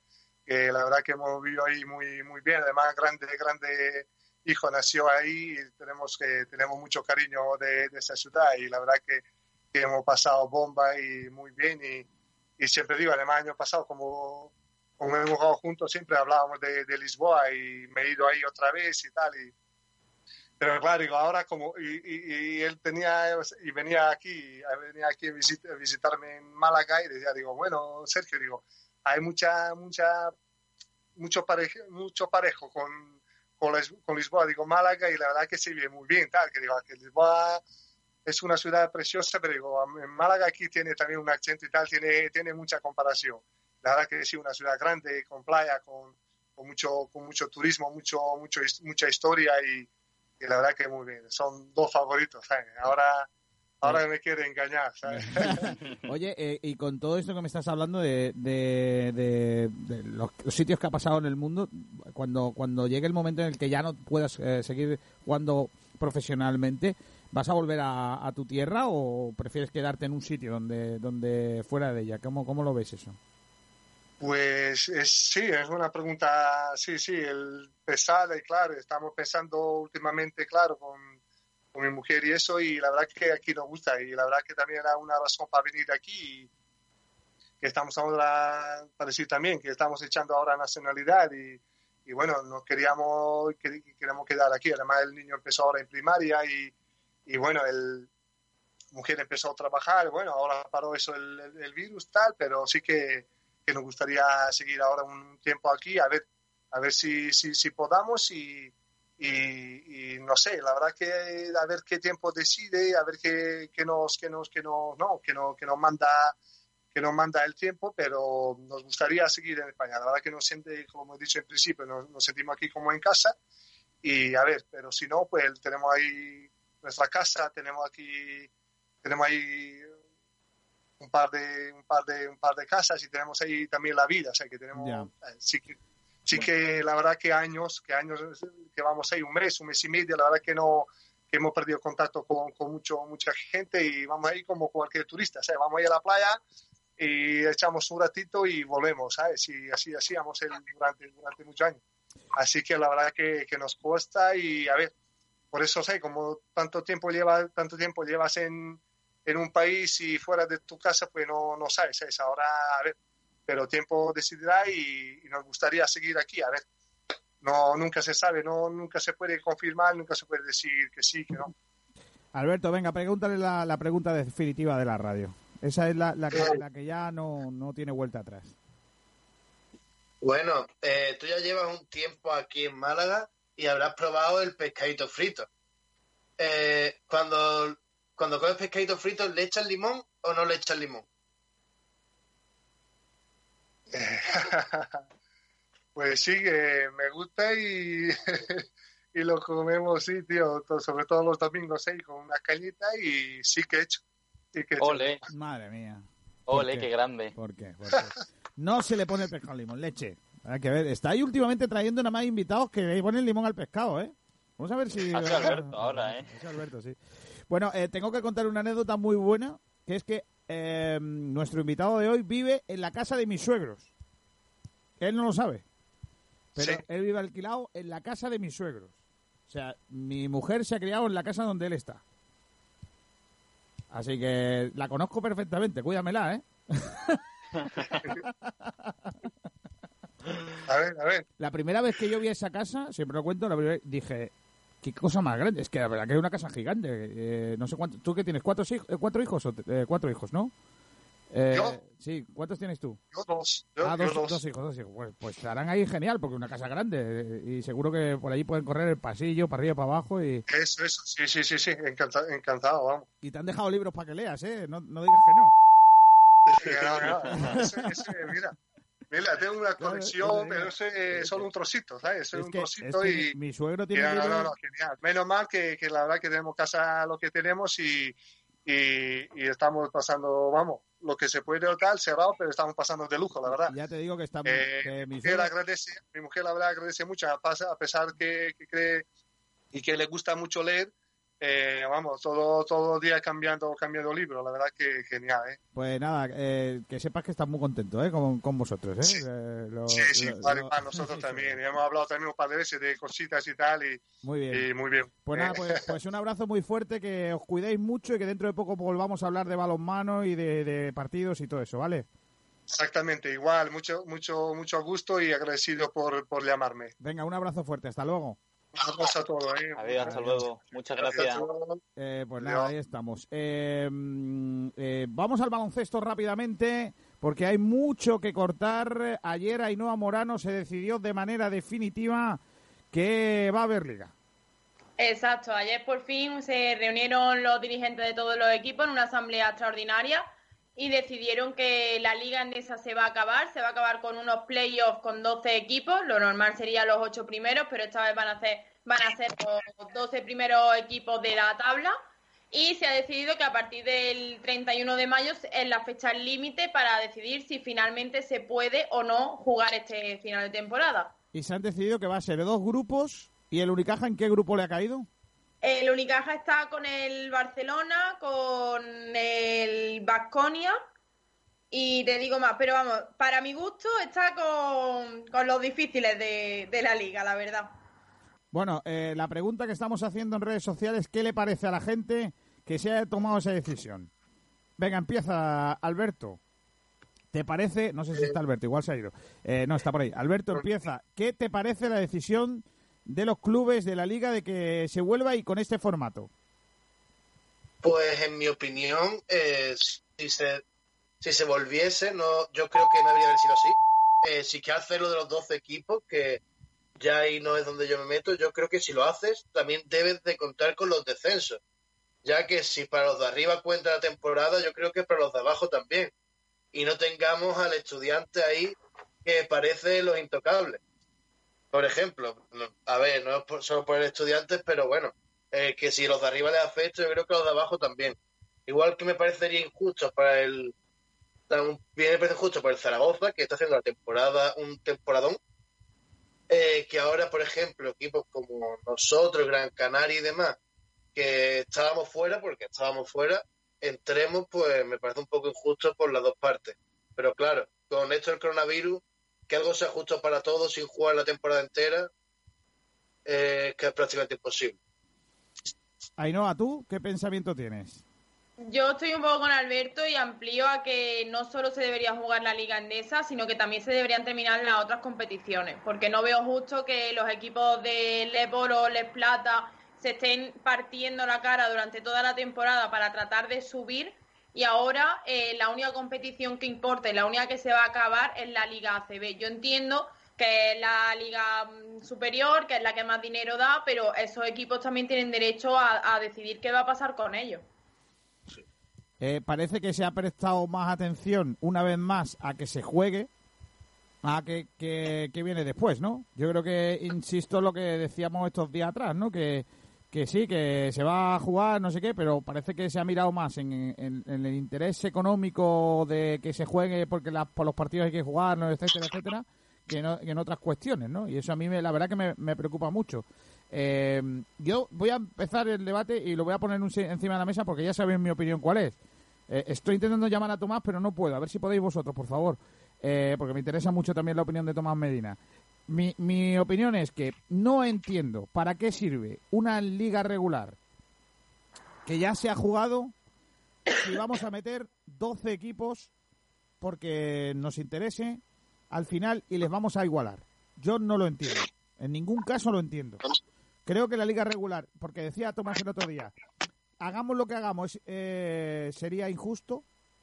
Eh, hagamos lo que hagamos, sería injusto. Y no, porque, a ver, ¿es injusto que se clasifiquen los ocho que están eh, ahora mismo mejor clasificados?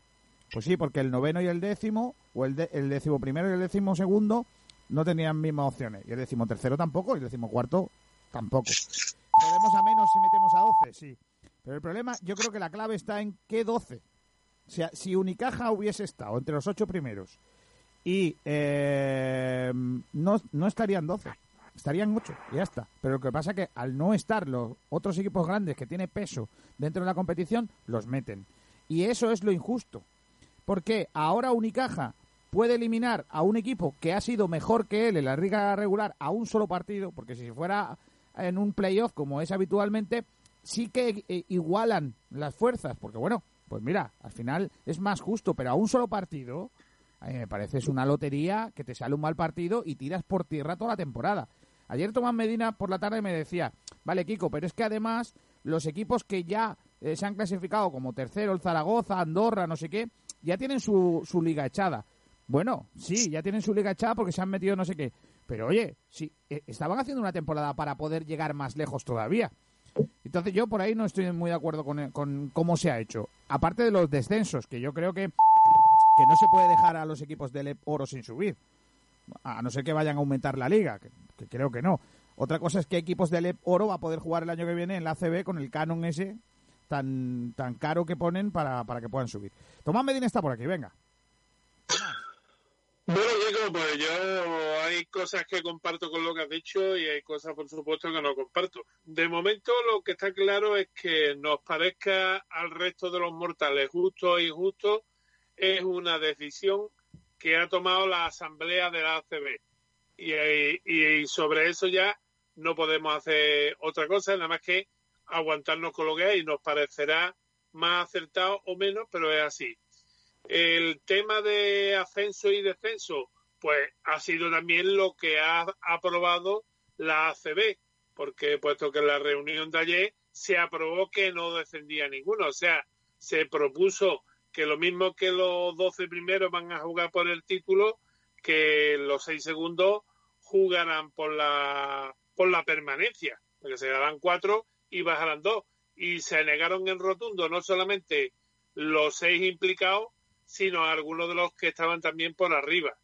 Con lo cual, el panorama para la, la temporada que viene va a ser peliagudo, porque por un lado eh, se plantearán, eh, me imagino, eh, los equipos de Liga de Oro denunciar como denunció en su día el Obradoiro a la Liga de a la Liga CB y conseguir en los jugados lo que se le niega deportivamente. Pero es que por otro lado eh, vamos nos encontramos como con que si hacemos tabla rasa y metemos una competición con 20 equipos en la ACB de nuevo, resulta que esa competición es total y absolutamente inviable con lo primero las competiciones en las que están algunos equipos mm, metidos Eurocup Euroliga la- las dos ligas FIBA y además de todo eso hay que hacer un paréntesis en la en la temporada para meter la Copa de Rey y las ventanas FIBA, no nos olvidemos. Entonces, lo que no queremos hacer este año, lo tendríamos que hacer el año que viene. Y es que las competiciones iban a, a finalizar en el mes de julio, casi prácticamente para que los jugadores salieran de, de los equipos y se pusieran la camiseta de, de la selección y se montaran en el avión pensatoc. No sé, eh, eh, no sé si tenemos por, por eh, Javi, no sé si tenemos en Twitter eh, comentarios sobre este debate, ¿no? De qué piensa la gente. Eh, yo sinceramente creo, eh, y ya tendremos la posibilidad durante los próximos días analizar a Ainhoa y Tomás, de, de cómo consideramos que es el grupo, ¿no? Porque tú has dicho que es el grupo más difícil, tal. Para pero- mí lo... Sí, dale, dale, dale, Ainhoa. No, que eso, que pa- para mí lo es porque estamos hablando de, bueno, Barcelona, Zaragoza, Iberostar Tenerife, Vasconia. Sí que es cierto que... No. al- no, no. no. Pero sí que es cierto que algunos equipos, quizá por plantilla, pueden estar peor que nosotros, pero yo creo que el equipo es bastante complicado. ¿Se sabe dónde se jugaría? ¿Ya definitivamente o no? ¿O está por ver? No, todavía no se ha decidido, sigue estando la candidatura de tanto de Gran Canaria como de Tenerife y Andorra también se ha, se ha posicionado para, para coger esta, estos playoffs de la Liga Andesa, pero todavía no hay una decisión concreta. Siempre, siempre se plantea puerta cerrada, por supuesto, ¿no? Claro. Eh, De todas maneras, Kiko, tú ten en cuenta que es que además eh, tiene una, una doble lectura. Primero, los, los equipos con los que jugamos no está el Zaragoza, ¿eh? El Fútbol Club Barcelona, Bilbao, Vázquez, Vasconia, Tenerife y Juventud, más lógicamente el Unicaja. Con cual Zaragoza estaría en el grupo, digamos, del Real Madrid, porque ya sabéis que la competición va siempre guiada para que la final sea Madrid-Barcelona, porque parece que es que no puede lógico, haber eh, eh, otra el- final en el deporte español. en ese sentido, Tomás, Pero- es lógico que primero por un lado y segundo por otro. O sea, los dos al final son Sí, sí, no, yo no, pero bueno, es que tú ten en cuenta que si te pones a mirar, no es que hayan hecho, juegan los pares juntos y los impares en otro grupo. Aquí han hecho un batiburrillo de coger de un lado de otro y lo ¿En mismo va sexto que el quinto. Eso no, me- que- eso no lo había visto yo. primero. Sí, sí. O sea, no, ¿Eh? no es un, no es un criterio primero en un grupo, segundo en otro, tercero en otro, cuarto en otro, eso no. No, no, no, no. no. Ah, claro, Que porque si no, fuera- porque si no el si Zaragoza, fuera así, el Zaragoza si tendría que así, estar en el grupo del Barça, del, del Barça, del primero. Si fuera así, Ainhoa tendría razón porque el Zaragoza jugaría en nuestro grupo. Claro. ¿eh? Al ser equipo impar. Barcelona, Zaragoza, ta, ta, ta, ta, hasta el No, Unicaja hombre, que es a ver, a ver, lo lógico, ¿eh? Y el- lo y el lógico. Tomás, lo lógico que fuese el cuarto en el, en el grupo del 1 y el tercero en el grupo del 2, eso sí. Porque sería el cruce. Sería el cruce. Mira, si, el cruce sería que segundo contra pares tercero. contra impares, no es. Y entonces esto es un sorteo que han hecho que, bueno, suponemos que es un sorteo, que no lo han decidido a dedo. Pero es que después, que era lo que yo voy, eh, hay que tener en cuenta que aún no se ha decidido la sede. Pero el problema que va a presentar la sede es, primero, eh, tener por lo menos dos recintos homologados por la ACB para poder jugar los partidos. Segundo, ¿Por qué dos? Eso, tener eso ya se ha, hoteles, eso ya se ha dicho. Dos ya se ha dicho. tener hoteles. Cuidado que todos los hoteles ahora mismo en España están cerrados y con arte. ¿eh? Tener hoteles porque entre equipos, equipo arbitral, mesas y los encargados de las retransmisiones de televisión, porque aunque sean a puerta cerrada, se van a retransmitir los partidos, Ahí está el suponemos. Ahí está la, ¿eh? ahí está la clave. Si, si no hay televisión, no habría liga. pues va a haber, va a haber Kiko eh, del orden de 800 o 900 personas ¿eh? desplazadas y que tienen que alojarse en la sede que elijan. O sea que también la logística es bastante eh, peliaguda a la hora de, de hacer estas cosas. Málaga y no después lo ha tener en cuenta que todo va a estar pendiente no ya de que lo aprueben en fútbol o que no lo aprueben o en baloncesto o donde sea, sino que la última palabra la tiene lógicamente y como no puede ser de otra manera el Ministerio de Sanidad. Eh, Ainhoa, te pregunto, eh, ¿hay, ¿se ha barajado una fecha? O sea, un día en el que comenzase esta competición. Eh, pues teniendo en cuenta que desde que se vuel desde que se decida si se juega o no, que repetimos, esa fecha ultimátum es el 31 de mayo, los jugadores deben estar mínimo 15-20 días de pretemporada, así que estaríamos hablando de mediados de junio para comenzar la, la Liga Andesa otra vez. Madre de mi vida, de mi corazón. En fin, eh, mañana si queréis podemos hacer o el debate que decía Tomás ayer, que está chulo, o eh, si nos parece el grupo de la muerte o no. También ya podemos analizar un poco el grupo este tal y estar pendiente de Ainhoa de más cosas que se sepan de, cómo puede ser esta este tal. Yo ya digo que a mí no me ha gustado, pero tampoco encuentro un... A ver, mi única fórmula tal, ya lo he dicho, los ocho primeros se juegan la competición de ascenso, o sea, de ascenso, de victoria de título, y luego los otros, la parte de abajo, los que estén descendidos, descenderlos. Eso es lo que tal, porque es que yo soy de los que pienso que ahora mismo competir es lo que menos importa. Yo creo que no me importa que no acaben las ligas. Si, si en el ranking de ganadores de liga estaría 2020, no hay ganador de ninguna competición, tampoco creo que pase nada. Pero Pero claro, entonces, Kiko, lo que hay que hacer es borrón y cuenta nueva. Comenzamos la Liga Pues eso. 2021 con los mismos que, que tenían la 19-20 Sí. y Dios dirá a final de temporada. pues está. Pero lo que no, todo lo que no sea terminar la competición es injusto. Claro. Para uno, para otro, le guste a uno más o le gusta a uno menos. Pero como yo pongo en el articulillo que, que me habéis publicado en la página, la decisión que la tiene son los, la, la asamblea de la ACB y ellos han sido los que han aprobado estas No, medidas. Luego lo demás podemos opinar, pero por desgracia nuestra opinión, eh, bueno, pues como el papel higiénico, no sirve para nada. Pues sí, efectivamente. Bueno, y no Morano, gracias, ¿eh? Hasta la próxima. Cuídate mucho. Tomás Medina, hasta mañana.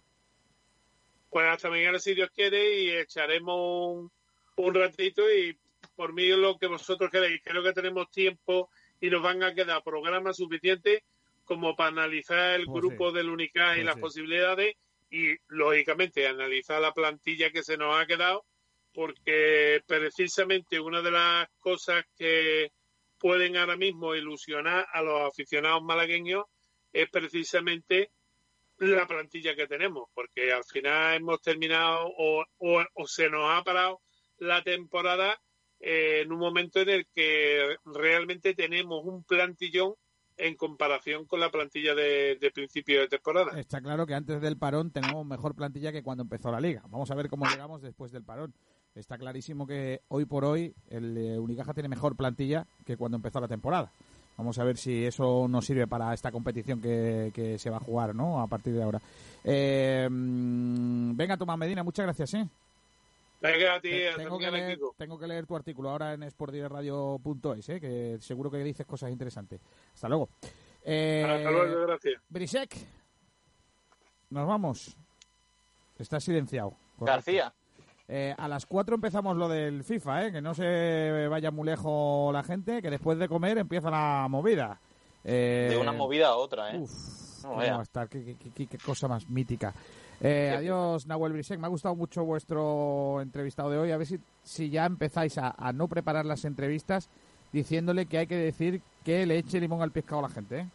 Que ya os, os estoy viendo el truquillo. ¿eh? A ti y al otro. Pues ya, te- ya tenemos en mente a otro, un exjugador del Antequera, si no me equivoco. Uf, madre ahí lo dejo, ahí lo dejo. A ver si cuenta mañana o cuando le toque a Alberto la que le ha pasado con el equipo polaco. Que esa es graciosa. Eh, Uh, si quieres puedo contarlo, ¿eh? No, no, ahora no, que ya es muy tarde. Eh, adiós, Albertito. Cuídate mucho, campeón. Adiós, Kiko. Hasta luego. Jaime Muñoz.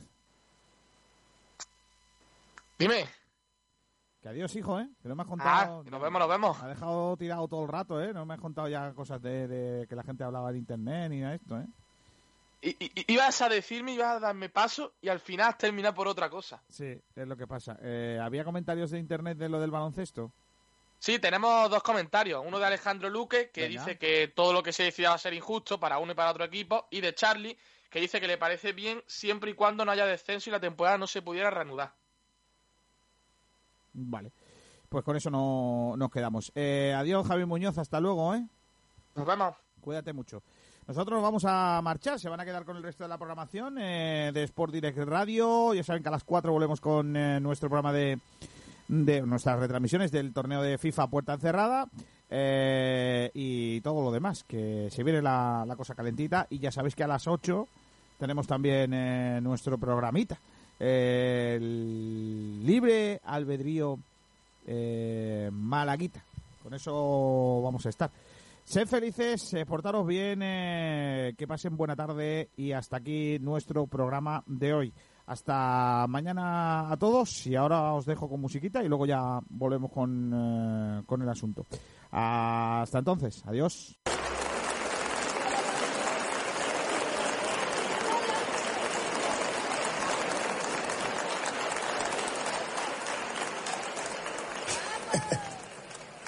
No es la suerte, es como tú eres. No es que no te afecte, es que no te entregues. No es que todo